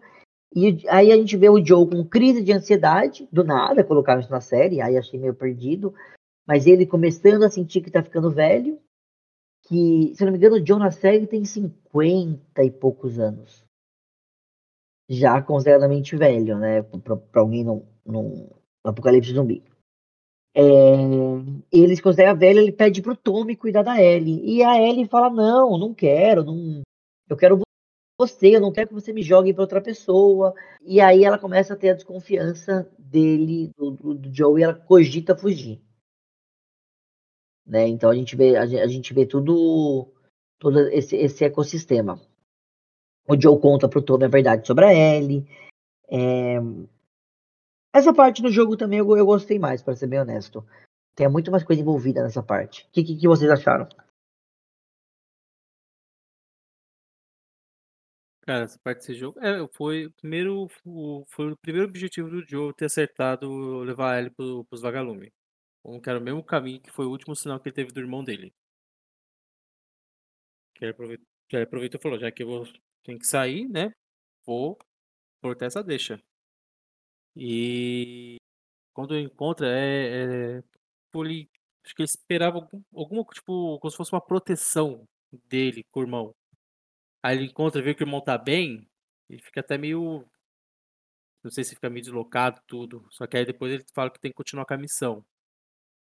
Mas acho que por ele ter encontrado o irmão, ver que o irmão estava bem, ter constituindo família, tudo, acho que ele ficou até mais tranquilo, né? Até, até o irmão dele acho que convida, né, ele para morar lá também. É bem bacana, é bem, é bem bacana esse reencontro do, dele com o irmão. Ainda mais que no primeiro episódio foi aquela coisa tensa, né? Mostrando toda aquela ação, o irmão junto e tal. Aí depois passa já o tempo, já o irmão já não tá mais junto. Então foi bem bacana. Exato. E assim, a gente vê desde o começo ele falando: ah, meu irmão sumiu, meu irmão sumiu, meu irmão sumiu. Até que ele, que ele consegue encontrar, o irmão dele tá bem, vivendo, feliz, né? É, é um episódio bem fraco esse do irmão, né? É, é um dos que eu menos, menos gosto. Porque ele realmente é bem parado. É que é mais diálogo, né? Ele fica mais diálogo do que a ação em si. Exato. Mas Dani, traga, traga mais um, mais um, mais uma cena marcante. Uma cena marcante, cara. Ó, tem que aquela, acho que foi do último, foi do último episódio que eles encontram a, as girafas. Isso, é bem, é bem no finalzinho. Girafas essas que eu achava que era CGI, mas é, não, é. Os caras realmente botaram uma girafa. É isso que ficou mais impressionante. Eu gostei da cena, fiquei pensando, mano, nossa, quando eu tava assistindo a primeira vez, foi, cara, esse CGI tá muito da hora, mano. Olha só, cara. Ah, não, era girafa de verdade mesmo. É, atrás da além, girafa, né? Atrás da girafa, a gente percebe que é um mega, é um mega CGI, né? A gente consegue perceber Sim. super atrás da girafa. Então, tipo. Aí não tem o que fazer. A gente só olha e fala, beleza. Isso aí é. Porque atrás dela tá muito fake. Tá muito fake. As outras girafinhas andando meio que para aquele zoológico. Mas a cena deles mexendo pra girafa, porque isso foi logo depois do, do David, né? Então a gente vê que o Joe, que começou brutão, ele foi se, se acalmando com a Ellie. Sim. E ali ele, ele, ele, via que ela estava bem para baixo. A, a Bella Ramsey está tá num papel muito triste, muito triste, sozinha. E aí, quando ela vê a girafa, ela vai animando, ela vai ficando feliz. E isso no jogo, na minha opinião, também tem um peso muito maior. Porque muito maior, porque no jogo ela fala que ela gostava de girafa, o sonho dela era ver uma girafa, e aparece do nada, e tipo, mano, você fica mega emocionado no jogo.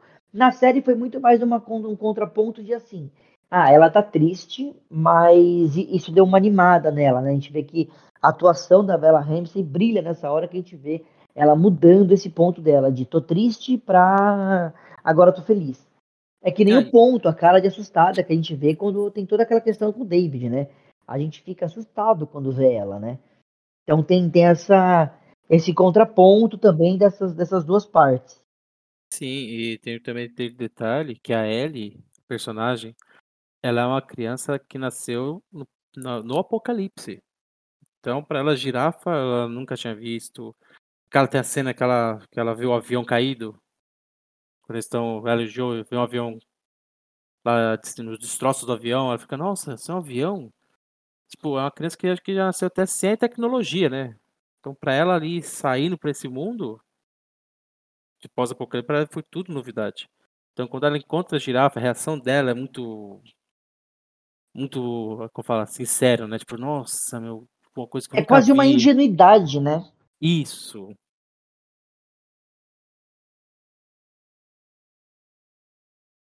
Mas assim, é, não só uma ingenuidade, como a gente vê que ela ainda é uma criança nessas horas. E a vários momentos eu me esquecia que ela era uma criança que está sofrendo tudo aquilo. É verdade, porque ela tá com, com, com o objetivo final de tentar encontrar os vagalumes para ver a cura que tá no. encontrar a cura que tá no corpo dela. Mas ao mesmo tempo ela é, como eu falei, foi uma criança que viveu fechado ali, viu, preso. Então, assim, ela tem. Ela consegue sobreviver, ela amadurece nessa aventura, mas ainda é ingênua, ainda é, é uma criança. E você falou um ponto também, Dani, que acho bem legal a gente comentar aqui. A gente vê uma coisa que não tem no jogo, que é a questão de como a Ellie nasceu. Em nenhum momento no jogo isso é apresentado pra gente, em nenhum momento aparece a mãe da Ellie. E no último episódio da série, a, a, a série abre com o. com a mãe da Ellie, né?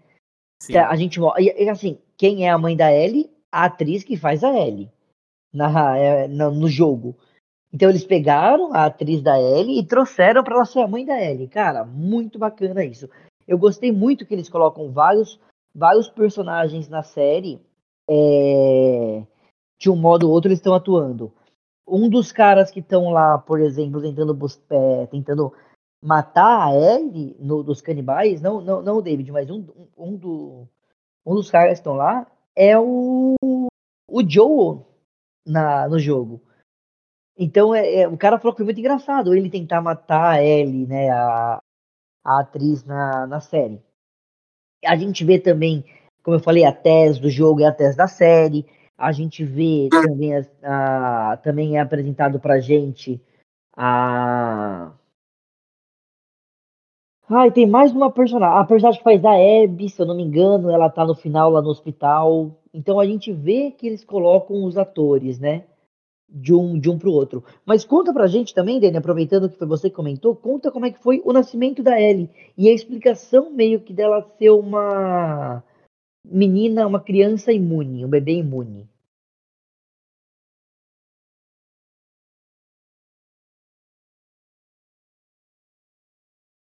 Dani? Oi, desculpa, vamos lá. É... Não, eu esqueci o mute aqui do, do headset. Vamos lá, o episódio da, da mãe da, da Ellie mostra ela correndo de um ataque de um zumbi. Já sendo que ela foi mordida. Ela correndo, tentando ver uma casa, entrou, fez. Se escondeu, tentou ficar quieta para tentar ele não encontrar ela. Mas no final, a amiga, esqueci o nome da amiga dela lá, que salva ela com, a Tess. Uma, a Tess chega matando o. mata o zumbi. Só que ela já tá em trabalho de parto, porém ela já foi, ela foi mordida e infectada. E ela não queria que, tipo, ela sabia que ia virar um zumbi, então ela pediu pra, pra Tess matar ela. Então nessa, então fica naquela teoria que a Ellie conseguiu subtrair o, o vírus do corpo dela, então o vírus ele se meio que se juntou com a, com a Ellie. Então fazendo que como fosse criando um anticorpos dele mesmo. Ele não evoluir naquele corpo. É meio que passa pelo cordão umbilical, né? Isso. Já o DNA, já que, é, já que o, o fungo age rápido, então já foi também já foi rápido pelo, pelo umbigo, já foi para o DNA para L. Então nisso dá para entender que por causa desse, desse processo o zumbi já não o, zumbi, o vírus ficou instalado no corpo dela, mas sem querer dominar o corpo, tipo, protegendo o corpo, de vez de querer, do, de vez de querer virar um parasita, ele virou algo como um anticorpo do, dele mesmo. Cara, belíssima explicação. E assim, é, e como eu falei, isso não tem no jogo, né? Então é muito interessante a gente ver pela primeira vez isso apresentado na série. Nessa hora eu falei, hum, vamos cagar. Hum, vamos fazer merda, não vai ficar legal. Mas ficou legal, ficou bem, bem feito, sabe? Então, no, no, no geral, foi, foi, foi legal essa contribuição. E foi algo que eu estava lendo que o Peter Druckmann já queria ter colocado isso no jogo, mas acabou não colocando, por decisão é. criativa dele. Eu gostaria isso que eu te perguntar, você que jogou o jogo, caberia no jogo essa, essa origem de como ela nasceu, mostrando? Não, eu acho que não, cara. Ia ficar muito descompassado, porque ia ter que colocar, mostrar a mãe dela, mostrar ela. Não, realmente não tinha como colocar no jogo. Só se fosse um flashback, um flashback no começo do, da, do jogo, ou junto com a DLC, quando mostra ela e a, e a Riley, né? Mas não, não, não eu realmente acho que não, não, não teria como colocar. A série dá essa possibilidade, né? Que o jogo não possibilita, que o jogo não dá. Então ia ficar muito, ia ser tipo jogado no jogo, tá ligado? Ela teve um flashback. Quem tem flashback de quando você é bebê? É verdade, ia ficar muito fora, ficar muito fora do, do propósito. Nada está... Ou então naquela parte final dos vagalumes, ia ter que ter uma anotação sobre isso, porque dá a entender que a mãe dela é um vagalume também, né? Mas eu acho que ia ficar bem, bem perdido, sabe? Não, não, não vale a pena. Acho que máximo se fosse conseguir encaixar no jogo é quando a Tess começa a falar com o Joe e começa a explicar como o nascimento da Ellie. Aí, pode, aí talvez poderia encaixar essa cena de jogar de, do jogo, mas que é, querendo foi uma cena curta, né? Que é só já a mãe da Ellie já grávida correndo do zumbi. Então talvez máximo seria isso, mas não sei se perderia um pouco, perderia o rumo. É, eu acho, acho que podia ficar meio. No, na série fez sentido, no, no jogo não faria. Mas. As pessoas nem, nem sente falta, né? Quem jogou não sente falta desse detalhe. É, tinha aquela curiosidade, né? Como que ela é imune? Por que, que ela é imune? Isso não, é, não foi explicado no, no, no jogo, né? Basicamente ela é imune. E você aceitava que ela é imune. Mas não teve um porquê ela é imune, sabe? Como ela chegou a essa imunidade. Isso não teve. Sim. Mas, seguindo aqui, Lucão, nos traga, nos tragamos, nos traga, nos traga nos traga outra cena marcante. Eu sei de pelo menos mais umas uh, duas cenas. Compilado do, do seriado com o jogo. Mais uma cena marcante para mim. Dá uma pensada. Ó, eu tenho mais três cenas na, na, na, na cabeça. Se quiser, eu falo e aí você explica elas. Pode ir puxando, né? Eu vou, vou lembrando. Tá, então fala como é que foi a, o flashback enquanto o Joe estava é, basicamente lutando entre a vida e a morte, que Pedro Pascal ganha uma bela grana para passar dois episódios deitado numa cama, só balbuciando palavras inaudíveis. É, conta pra gente o que, que foi o episódio chamado Left Behind, que é o mesmo nome da DLC do jogo, que é o episódio que mostra a Ellie e a Riley, né? E mostra como que a Ellie foi mordida. Explica um pouco esse, esse episódio que basicamente passa no. É um episódio. É um flashback, né? É um flashback, né? Que passa dentro do, do shopping, né? Onde a, a, se não me engano, a Ellie né, vai fazer uma surpresa ao contrário, né? outra menina vai fazer uma surpresa pra ela, levar ela no shopping. E praticamente é um date, né? É, basicamente assim, ne- ne- nesse episódio, a, a Riley era a melhor amiga da Ellie, mas a Riley tinha sumido. Então a Riley aparece no meio da noite, e quando ela aparece, ela basicamente conta pra, conta pra Ellie que assim, eu me juntei aos vagalumes e eu estou numa missão pelos vagalumes. Aí, ela, aí a, a, a Ellie tá na Fedra, elas eram da Fedra, e elas falam que na Fedra elas não iam crescer na vida. E a ambição do ser ela queria crescer, se juntou aos vagalumes e ela decidiu fazer uma surpresa para a melhor amiga dela. E a surpresa era levar a Ellie para um, um shopping. Shopping esse que teoricamente era proibido de entrar, porque tinha zumbis no shopping. Ela leva a Ellie no shopping e são cenas realmente muito fofas. São, e- e- essa, esse, essa parte inteira é a DLC do jogo. Então a gente vê nessas cenas as amigas é, andando de carrossel, jogando. é, a gente vê ela jogando Mortal Kombat. Então, assim, ela faz várias surpresas pra Ellie. É um episódio muito, muito, muito fofo. E no final acontece o. el- Elas começaram a fazer tanto barulho e que um zumbi levanta e esse um zumbi morde as duas. Eu acho que também, acho que vale ressaltar também, acho que no início do episódio, agora ve- veio pra mim, o bullying que a Ellie levava na escola, né? Tanto que ela vai no, lembrar da série, vai no shopping de olho roxo. Não sei se vocês se recordam desse, desse detalhe. Tanto que ela, antes da surpresa, ela tá meio desconfiada, meio triste, ela quase não vai. Mas ela ca- acaba indo, né? Não, essa parte eu não lembrava. É, Não, Não do lembrava bullying real. Eu lembro. Do bullying eu lembro que, porque ela acreditava que a, que a menina ia voltar. Então ela acabava recebendo bullying, apesar que ela brigava, né? Ela não deixava barato, não. Ela- por isso que ela ia acabando, acho que pra diretoria por causa de uma briga. Isso. Nossa, eu juro que eu não lembrava dessa parte. Muito, muito bom ponto, muito bom ponto. E aí ela quase não vai por dois motivos, que ela tá chateada por causa da briga no colégio e por conta da Re- ele ter entrado, né? Os vagalumes. É, naquela época eu acho que ela não sabia ainda, ela foi descobrir depois, mais a, mais a fundo, que ela realmente tinha entrado pros vagalumes, né? É, ela fica mais chateada dentro do shopping, do shopping, num dos passeios, ela descobre no esconderijo da Ellie que ela guarda, né, os explosivos que eles usaram, né? Eles vão Isso, isso, isso mesmo.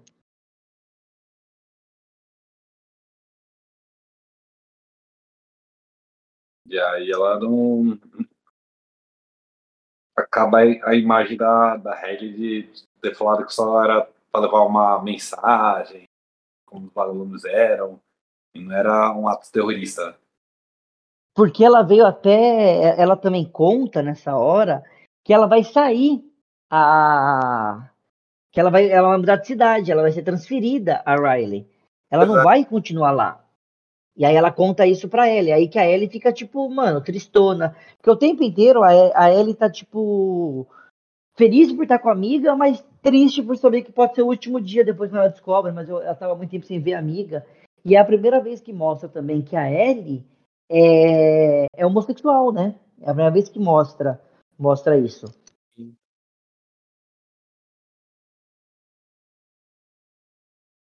Isso.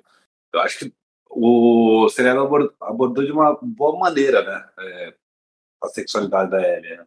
Nada forçado. Um pouco tímido no início, né? Mostrou uma criança se, se descobrindo, né? Uma, uma adolescente se descobrindo. Porque ela ela se encontra com, essa amiga dela e ela dá um selinho. É um selinho, é algo muito simples. Mas você já vê e fala. "Hum, Bem inocente, assim. é, nem ela sabe o que tá acontecendo, né? Sim, isso mesmo.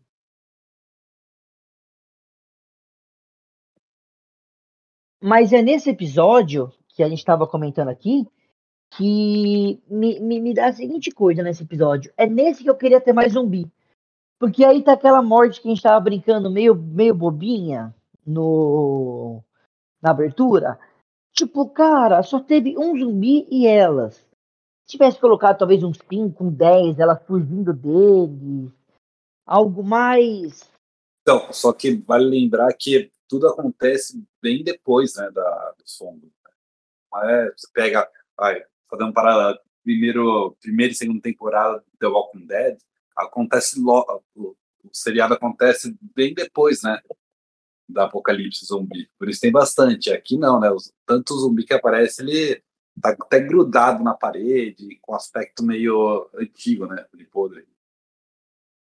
É que, que o fungo já, tipo, já subiu tudo, tinha que sugar daquele corpo lá. Isso.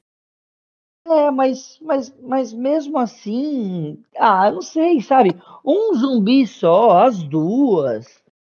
Não sei, eu, eu queria mais. Eu, eu, que, cara, no jogo é tão legal essa parte que é elas fugindo de, mano, um exército de zumbi pelo shopping. Elas vão correndo entre as araras de roupa no shopping, tá ligado?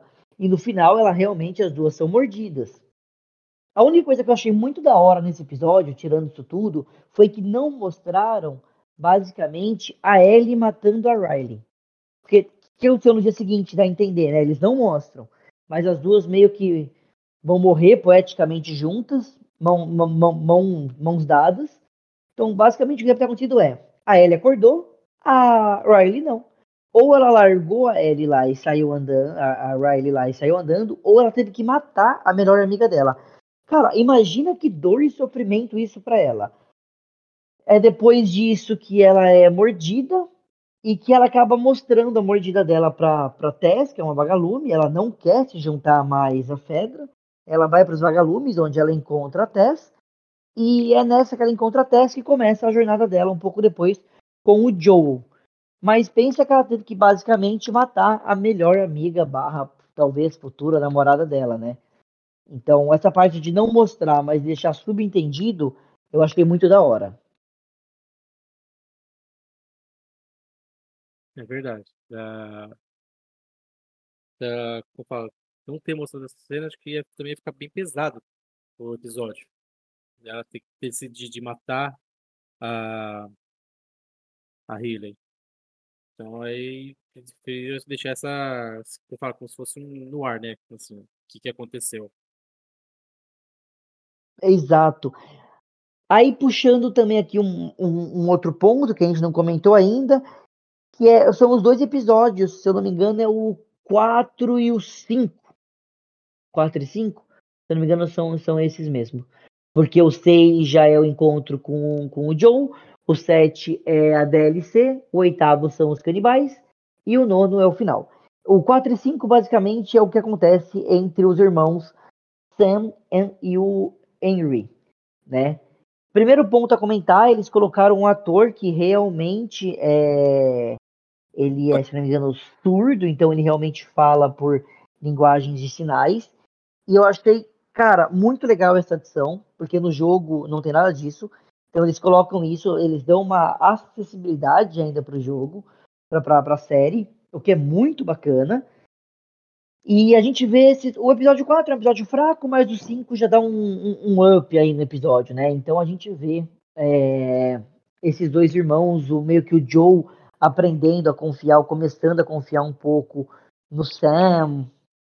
A gente acaba vendo também é, uma outra cidade onde as pessoas venceram a Fedra, porque parece que a Fedra era muito violenta lá, então as pessoas foram e dominaram a gente vê a Rose do Two and a Half Men em um papel totalmente diferente do que ela teve. Eu não conseguia olhar para aquela mulher com seriedade.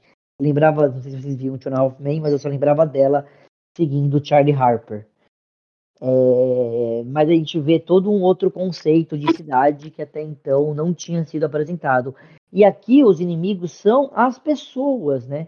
Eles trabalham muito também com as pessoas sendo os inimigos, no episódio 5, a gente tem a aparição do, do Brooper lá, que a gente comentou, que é o, o Boladão, o Fortão, se não me engano esse é o nome dele.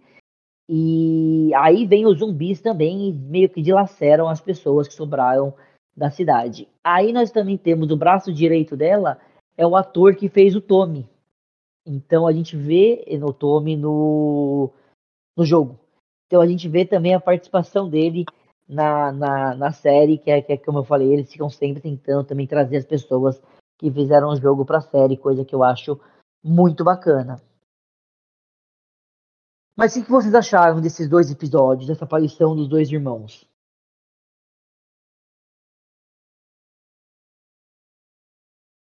Você fala, espera. Pode, pode começar. Pra mim, assim, o... com a, com a nova situação, né, entre a Ellie e o Joe, com, com o sentido do, do vagalumes lá, uma situação que eles acabaram se, se envolvendo, né, que por, se, acabaram passando pela cidade, foram atacados, e aí começaram, começou a história do, dos dois irmãos. E assim, pra mim, foi legal, esse, tipo, nossa, aquela coisa marcante. Foi pra mim o segundo episódio foi mais, mais marcante, né? Quando eu, já o irmão menorzinho lá, acho que é o Sam que é o menor? Ou é o Henry? Eu não lembro. O menor, eu acho que é o. Puta, eu, eu tava na cabeça que o menor era, o, era o Sam, mas tô na. Ah, vamos deixar como, deixar como Sam, até eu conseguir lembrar. O que ele foi mordido, né? Aí a Ellie tenta achar que, tipo, se esfregando o sangue dela no dele, conseguiria curar ele. Tipo, dá, deu, deu aquele pouquinho de ar de esperança, né? Porém, teve, teve acabando aquela cena forte que ele acabou tendo que matar o irmão, ele não aguentou e se matou. Aí foi um, como eu falei, ficou bem, uma forma bem pesada nessa parte, porque a Ellie tava acreditando que tava conseguindo ajudar. É, acabou tendo esse, toda essa situação. Que aí o, Só uma coisa, Sam é o mais novo, tá? Acabei de conferir. Ah, então a gente tá falando certo, não precisa, vai precisar editar. aí ficou essa, como falo, uma, uma, história paralela, assim, pelo que eu, assim, do, do assistindo o seriado, ficou uma história paralela, tipo, eles estavam indo e acabaram se envolvendo nessa, nessa treta. É, eu acho que esse episódio tem várias nuances, né? Como, por exemplo, essa, esse final dos dois irmãos morrendo também acontece igual no, no jogo, mas eu não achei que eles iam colocar isso. E eles colocaram. A, eles colocaram o Henry se matando e colocaram o Sam sendo mordido. Foi muito mais emocionante no jogo. A Ellie esfregando, né? Foi muito triste de ver aquilo, cara. E assim, a muito foi muito foi muito dura a cena, foi muito pesada.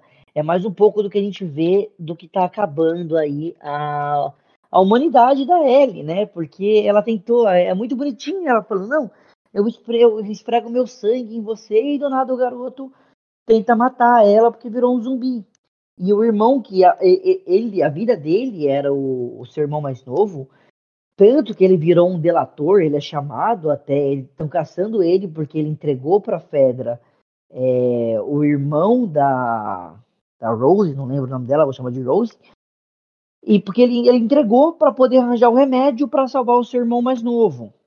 Então ele fez tudo aquilo para salvar o irmão mais novo e no final ele morre, ele se mata porque o irmão dele foi mordido. E a cena também que o irmão é mordido, não, não deixa claro qual foi a cena, mas basicamente foi quando o pessoal, quando, quando a cidade basicamente foi atrás do, do Henry, do Sam, do Joe e da Ellie. É... E a gente tem, meu, do nada zumbi explodindo do chão. Saindo do chão zumbi, zumbi, zumbi. Numa cena muito louca em que o Joe tá em cima de uma casa só de sniper. Cena essa que tem também no jogo. A única diferença é que no, na série acontece à noite, no jogo é de manhã, mas a gente tem essa cena de sniper, dando várias snipers no bicho, igual. É, e a gente vê pela primeira vez a, uma bebê, uma criança zumbi, né? Que até tem uma cena muito louca dela indo atrás da Ellie. Nessa hora eu falei, a Ellie morreu. É essa, isso, vamos matar a Ellie agora, vamos desistir, vamos mudar os negócios inteiros. Essa perseguição foi da hora. E na, pausa, e na produção, né, mostrou a menina que ela é contorcionista também. Na vida real ela é contorcionista. Então pegaram, só maquiaram ela lá e, filha, vai lá, se contorce toda. Não, foi, foi muito da hora, foi muito da hora. Sim. Foi a cena de correria naquele momento, né? Aquela cena de ação. Aí fica, fica aquela tensão, né? Tipo, do nada, como você falou, brota dos zumbis do chão, porque na cidade eles falam que acabaram com o zumbi. Como? Colocando tudo debaixo da terra. Colocando, fazendo tubulação, é, colocou no, nos esgotos, vamos dizer assim. E acharam que tinha resolvido. Exato. E é no quarto, quinto episódio que é a primeira vez que o Joe confia na Ellie e dá uma arma na mão dela e fala: Filha, tá aqui uma arma. Brilha. Vai lá e faz acontecer. Porque ela salva o Joe no começo, né? Não sei se vocês lembram, mas tem um cara que tá indo atrás dele, ele vai lá, ela vai lá e mata o cara. Né? Então ela, ela, ela salva o Joe nessa. Falando que, é, é o. Não é o soldado, não, né? Que. Putz, cara, não lembro dessa cena. Mas logo no, no primeiro episódio isso é, acontece isso? Agora que eu agora deu branco. Não, não, é no quarto episódio mesmo. Lembra que eles são emboscados? E eles ah, meio tá. que. E, e, eles são emboscados e o Joe tem que sair do carro que ele conseguiu pegar. Logo Sim. depois do, do Bill e do Frank. Aí logo depois do de, desse momento, aí ele salva o Joe. Que eles estão emboscados, ela vai lá e dá uma salvada no Joe. Nisso, logo depois disso, o Joe dá uma arma para ela e fala: Bom, agora, já que você me salvou, você consegue usar isso aqui. Não, lembrei, lembrei. Que eles ficam lá, na, o carro bate na lavanderia, ele fica lá fazendo trocação com os caras. Exato. Mas é pesadíssima essa parte das criança, da, da criança sendo mordida. Do, nossa, mas eu, mas cara, não dá nem para descrever o quão é muito rápida a cena, né? É muito rápida, é muito dolorosa, né? Do, do irmão se matando, vendo o irmão morrer, tudo muito, muito pesado. Sim, aquela, aquela cena que ele mata o irmão e já, ele já surta ali na hora, tipo, o que que eu fiz, né? Tipo, ele colocou na cabeça, o que que eu fiz, só apontou pra cabeça e se matou. Ele, ele se dedicou tanto proteger o irmão e ele mesmo acabou matando o irmão. Exato, porque a gente tava numa cena assim, o Joe tava convidando os dois para andarem com eles. Tipo, Isso. Tipo, venham junto com a gente. Tava rolando já uma confiança do Joe no, no Sam, no Henry. Vem com a gente. Aí do nada, o menino sai mordido, tenta morder a Ellie, ele aponta a arma pro Joe, Aí ele tira a arma do, do o Joe fala: Meu, peraí, segura aí. Ele tira a arma do Joe, mata o irmão. Ele falou: O que eu fiz? Pô, se mata. Isso tudo em dois minutos de cena. O grito da Ellie nessa hora é desesperador, é assustador. E depois a gente vê os dois, é, o Joe e a Ellie enterrando o cadáver deles, né? E Sim. a Ellie escreve, eu não lembro o que ela escreve, mas ela escreve naquele brinquedinho que ele usava para escrever o, o Sam. Putz, Acho que ele escreve I'm sorry, se não me engano, não lembro. Cara, boa pergunta. Deixa eu ver se eu consigo achar aqui. É, ela escreve algo assim. Mas enquanto você vai procurando aí, pra gente chegar nos finalmente, a gente tem aqui agora o encerramento da série mesmo, né? Que é o Joe chegando no hospital, logo depois da. Logo depois que ele e a Ellie vem a girafa, eles veem o pessoal dos vagalumes e esse, esse pessoal desmaia os dois e captura o Joe e a Ellie. O Joe acorda num quarto, sem a Ellie, e a Tess tá lá. E aí a Tess, é, que a Tess entra, a gente vê no começo desse episódio, até o, como a gente comentou, da mãe da Ellie, e a Tess entra e fala, bom, a Ellie vai passar por operação agora, obrigado por trazê-la aqui e basicamente cumprir a sua missão. Nessa hora, o Joe tá super entregue, super amando a Ellie. Ele vira um pai para ela, tanto que quando ele encontra ela, depois de salvar ela dos canibais, ele chama ela de Baby Girl, eu tô aqui. Então já mostra quem chamava ela inicialmente de mercadoria. A chamar de Baby Girl, a gente vê que ele realmente criou laço com a, com a menina. Criou afeto, né?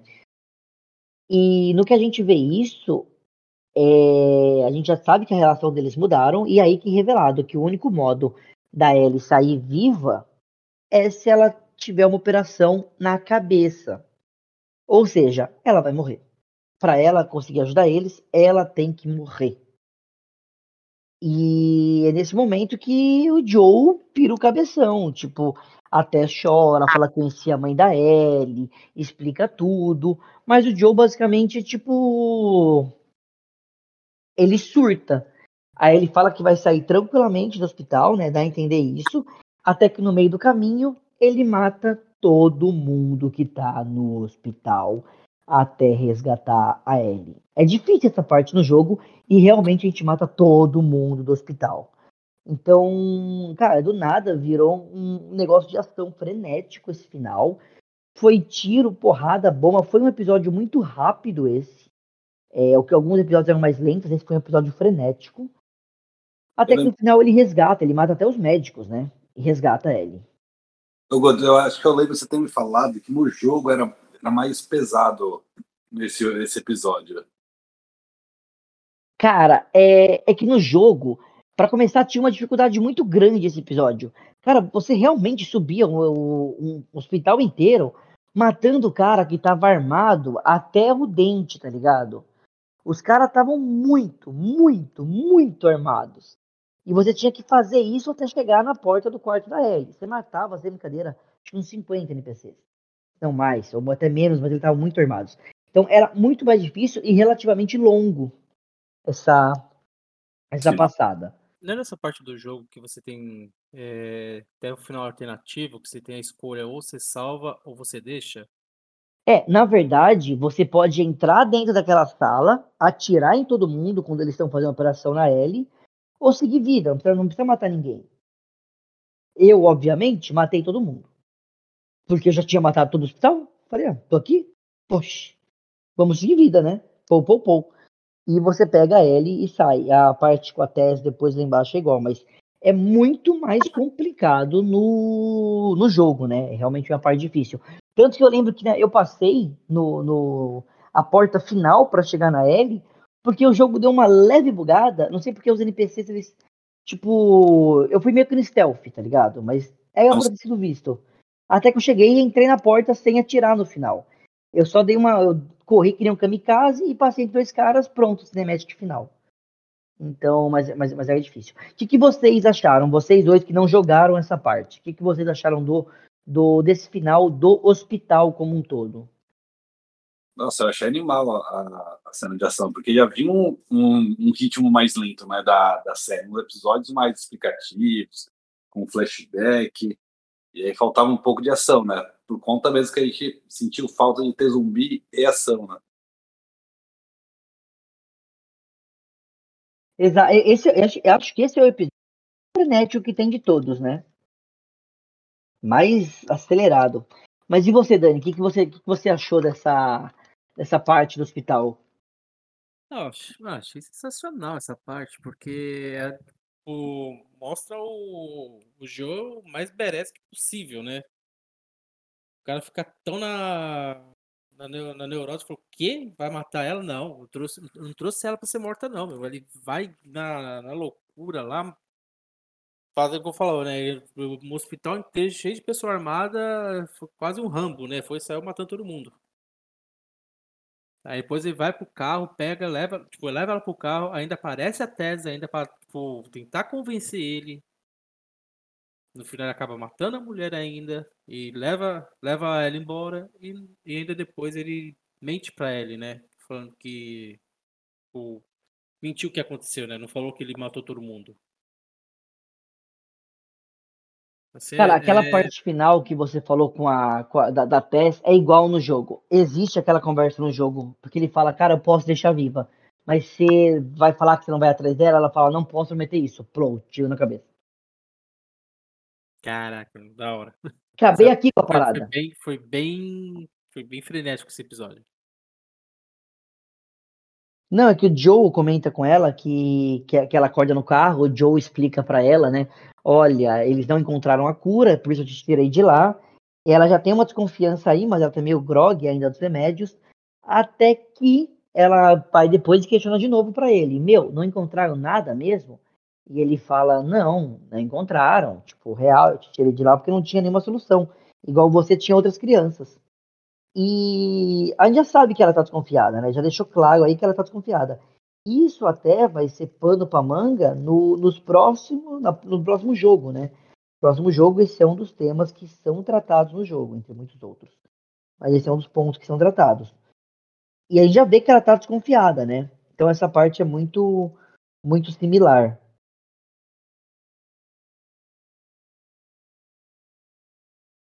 Mas é que vocês não, não jogaram o segundo jogo, né? Não quero atra- é, atrapalhar também a experiência quando vocês forem ver o segundo jogo. O início do segundo jogo. Você viu o que acontece vou com. Você jogou até que parte desse início? Sem, sem, sem dar spoiler, mas você viu ó, alguma. Coisa impactante, vi, vi, vi. Ah, tá, então tá bom. então. Tá falando do Joel? Isso. Eu vi, eu vi na gameplay. Aqueles que tentam não dar spoiler, né? Já, já... É, Então, sim. Eu já, já vi, eu tava, eu tava esperando, eu tava preocupado que ia ter logo essa cena na primeira temporada. Quando ele foi atacado lá no hospital. Falei, putz, mas será que vai ser agora? Ah, cara, não, não, não, vão colocar isso ainda, sabe por quê? A Deixa- segunda deixa temporada estão falando que não vai ser. Não vai ser o segundo jogo. A segunda temporada vai ser um entre o primeiro e o segundo jogo. Claro, estão ganhando dinheiro. Ah, Mas, tá- cara- é, você falou, né? Tá É porque dinheiro, senão eles vão ter que seguir já sem o, sem o Pedro Pascal, né? Sim. Cara, tá ele é, um, é- ele é um cachê muito caro pra você colocar num episódio e, tipo, tirar ele já. Por isso que todo mundo tá achando que a segunda temporada é, vai focar nesse meio tempo, né? Porque tem muitos anos que se passam entre um jogo e outro. Então estão falando que deve acontecer nesse meio tempo. Até porque tem uma personagem também que é a Abby que tem que ser tratada. E a Abby, teoricamente, a história dela acontece em paralelo com a Ellie. Aí fica a pergunta, como que eles vão tratar isso? Vai ter um episódio para cada? Vai rolar tudo em paralelo? Como que vai ser tratada essa, essa questão da Abby? Porque ela tem que ser tratada. Então ela já pode aparecer na segunda temporada, ou ela pode ser guardada só pra terceira, sabe? Sim, sim. Pode ser.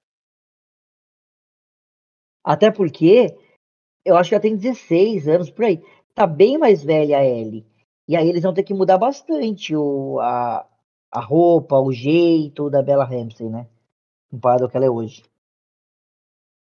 Aí você vai ter que fazer uma adaptação com isso. Exatamente. Mas acho que é isso. Acho que falamos bem. No geral, vocês indicam as pessoas a verem essa série? Com certeza. Uma série que a pessoa vai, como falei, vai sentir apreensão, vai, vai se envolver, vai querer saber mais e não precisa comprar um, o videogame, comprar um jogo, não. Pode assistir o seriado tranquilo, que vale a pena. E E ainda, você, Lucão? ainda mais pela temática de ser zumbi, não aparece zumbi toda hora, tipo igual The Walking Dead. Eu super Isso. tira. Boa, boa, boa. E vamos aqui para as partes finais. Eu também, só para comentar, né? Eu também super, super indico a série. Acho que pelo que a gente falou aqui, eu adorei a série. Mas vamos para as partes finais, as partes de indicações. Começando hoje com o Lucão. Lucão, o que, que você quer indicar hoje? Indicação. Eu vou indicar um seriado que eu tô vendo, terminando de, de assistir. É o Ted Lasso. Hoje eu ouvi falar muito bem dele. Seriado mais alegre do que o The Last of Us. Ele tá em quantas, em quantas temporadas já? Tem duas temporadas. Mas essa é a última já, né? É a última. É, conta a história de um técnico de futebol americano que assume um time inglês, né? Da segunda divisão. Sem saber nada sobre futebol. Daí mostra a interação dele com os jogadores, com a diretoria, o jeito dele comandar, de tentar comandar. Vale a pena. Que legal, que legal. Tem, tem, tem vontade de ver Ted Laço, real. É que é na Apple, é na Apple TV, né? Isso. É, eu nasci na Apple TV. É baratinho, vale a pena. É, eu tô pensando em começar. Vou ver se eu, se eu dou essa chance. E você, Dani, o que, que você indica hoje?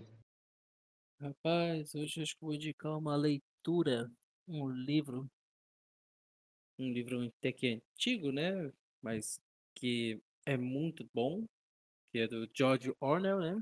A Revolução dos Bichos. Ô, Rapaz, livrão, hein? livro é Livrão. muito bom. Recomendo bastante. Quem quer começar uma leitura, tudo é um livro que não é grande e tem bastante sobre filosofia. Eu, um pouco assim, eles falam, os- falam dos bichos, mas como se fosse a filosofia do, do ser humano. do caráter Nossa, do é ser bom, humano. cara. Nossa, muito da hora esse livro. Eu, eu li quando tava no colégio. Esse livro é bem legal, cara, bem legal. Sim, vale muito e pena. ele te faz pensar muito na sociedade, vida, em tudo. Isso mesmo. E eu vou indicar aqui pra ver Guardiões da Galáxia, volume 3. Cara, eu gostei muito do terceiro Guardiões. Eu vi a crítica falando que esperava mais, alguns amigos meus falando que esperavam até mais, mas, cara, da- de toda essa fase nova da Marvel, né, que a gente tá vendo, esse eu acho que disparado é o melhor filme da nova fase da Marvel. Ele tem realmente, ele trata de drama, não são, não é tão bobinho como foi algum- algumas partes dos outros Guardiões. Eu achei, cara, desse ano com certeza vai ser o melhor filme da Marvel, pelo menos. Em comparação que vai sair ainda Miss Marvel, né? E já saiu Homem-Formiga, eu tenho certeza que Guardiões Volume 3 vai ser um dos melhores filmes. Eu quero fazer podcast também sobre esse filme, eu gostei demais dele, eu achei realmente uma dose muito boa. Eu vi com o Lucão, por exemplo, eu vi com o Lucão. A gente acabou vendo junto esse filme, por sinal. O último filme do Homem-Formiga flopou, meu. Que fizeram tanta, tanta hype, né? Tanta vaia, que quando foi ver, não foi tudo isso. É, eu não gostei de Galáxia nenhum 3, filme do Homem-Formiga, cara. Aliás, o 2, o do Homem-Formiga foi o único filme da Marvel que eu não vi. O Homem-Formiga 2. Só vi o 3 porque tinha o coisa Perde muita coisa, não. Mas aí é aquela coisa, o do Homem-Formiga era que seria a introdução do, do Greg, né? Do Krang. Krang. E do do, do quem é. Aí ficou mais meu jeito, foi, foi usar o Homem-Formiga por causa da, da realidade quântica lá que ele conseguiu descobrir, mas acabou flopando. Não deu muito certo, não. É, Agora de Galáxia 3, pessoal, sim, ah, tem crítica, alguns falam que faltava alguma, mas a crítica tá boa. Estão falando muito bem desse filme. E já o final de semana já arrecadou quanto, né? Acho que foi um bilhão. mano. Deixa eu ver aqui. Bilhões da Galáxia 3, arrecadação. Já um milhão? Um milhão e pouco. Ah, mas é vai melhor que a.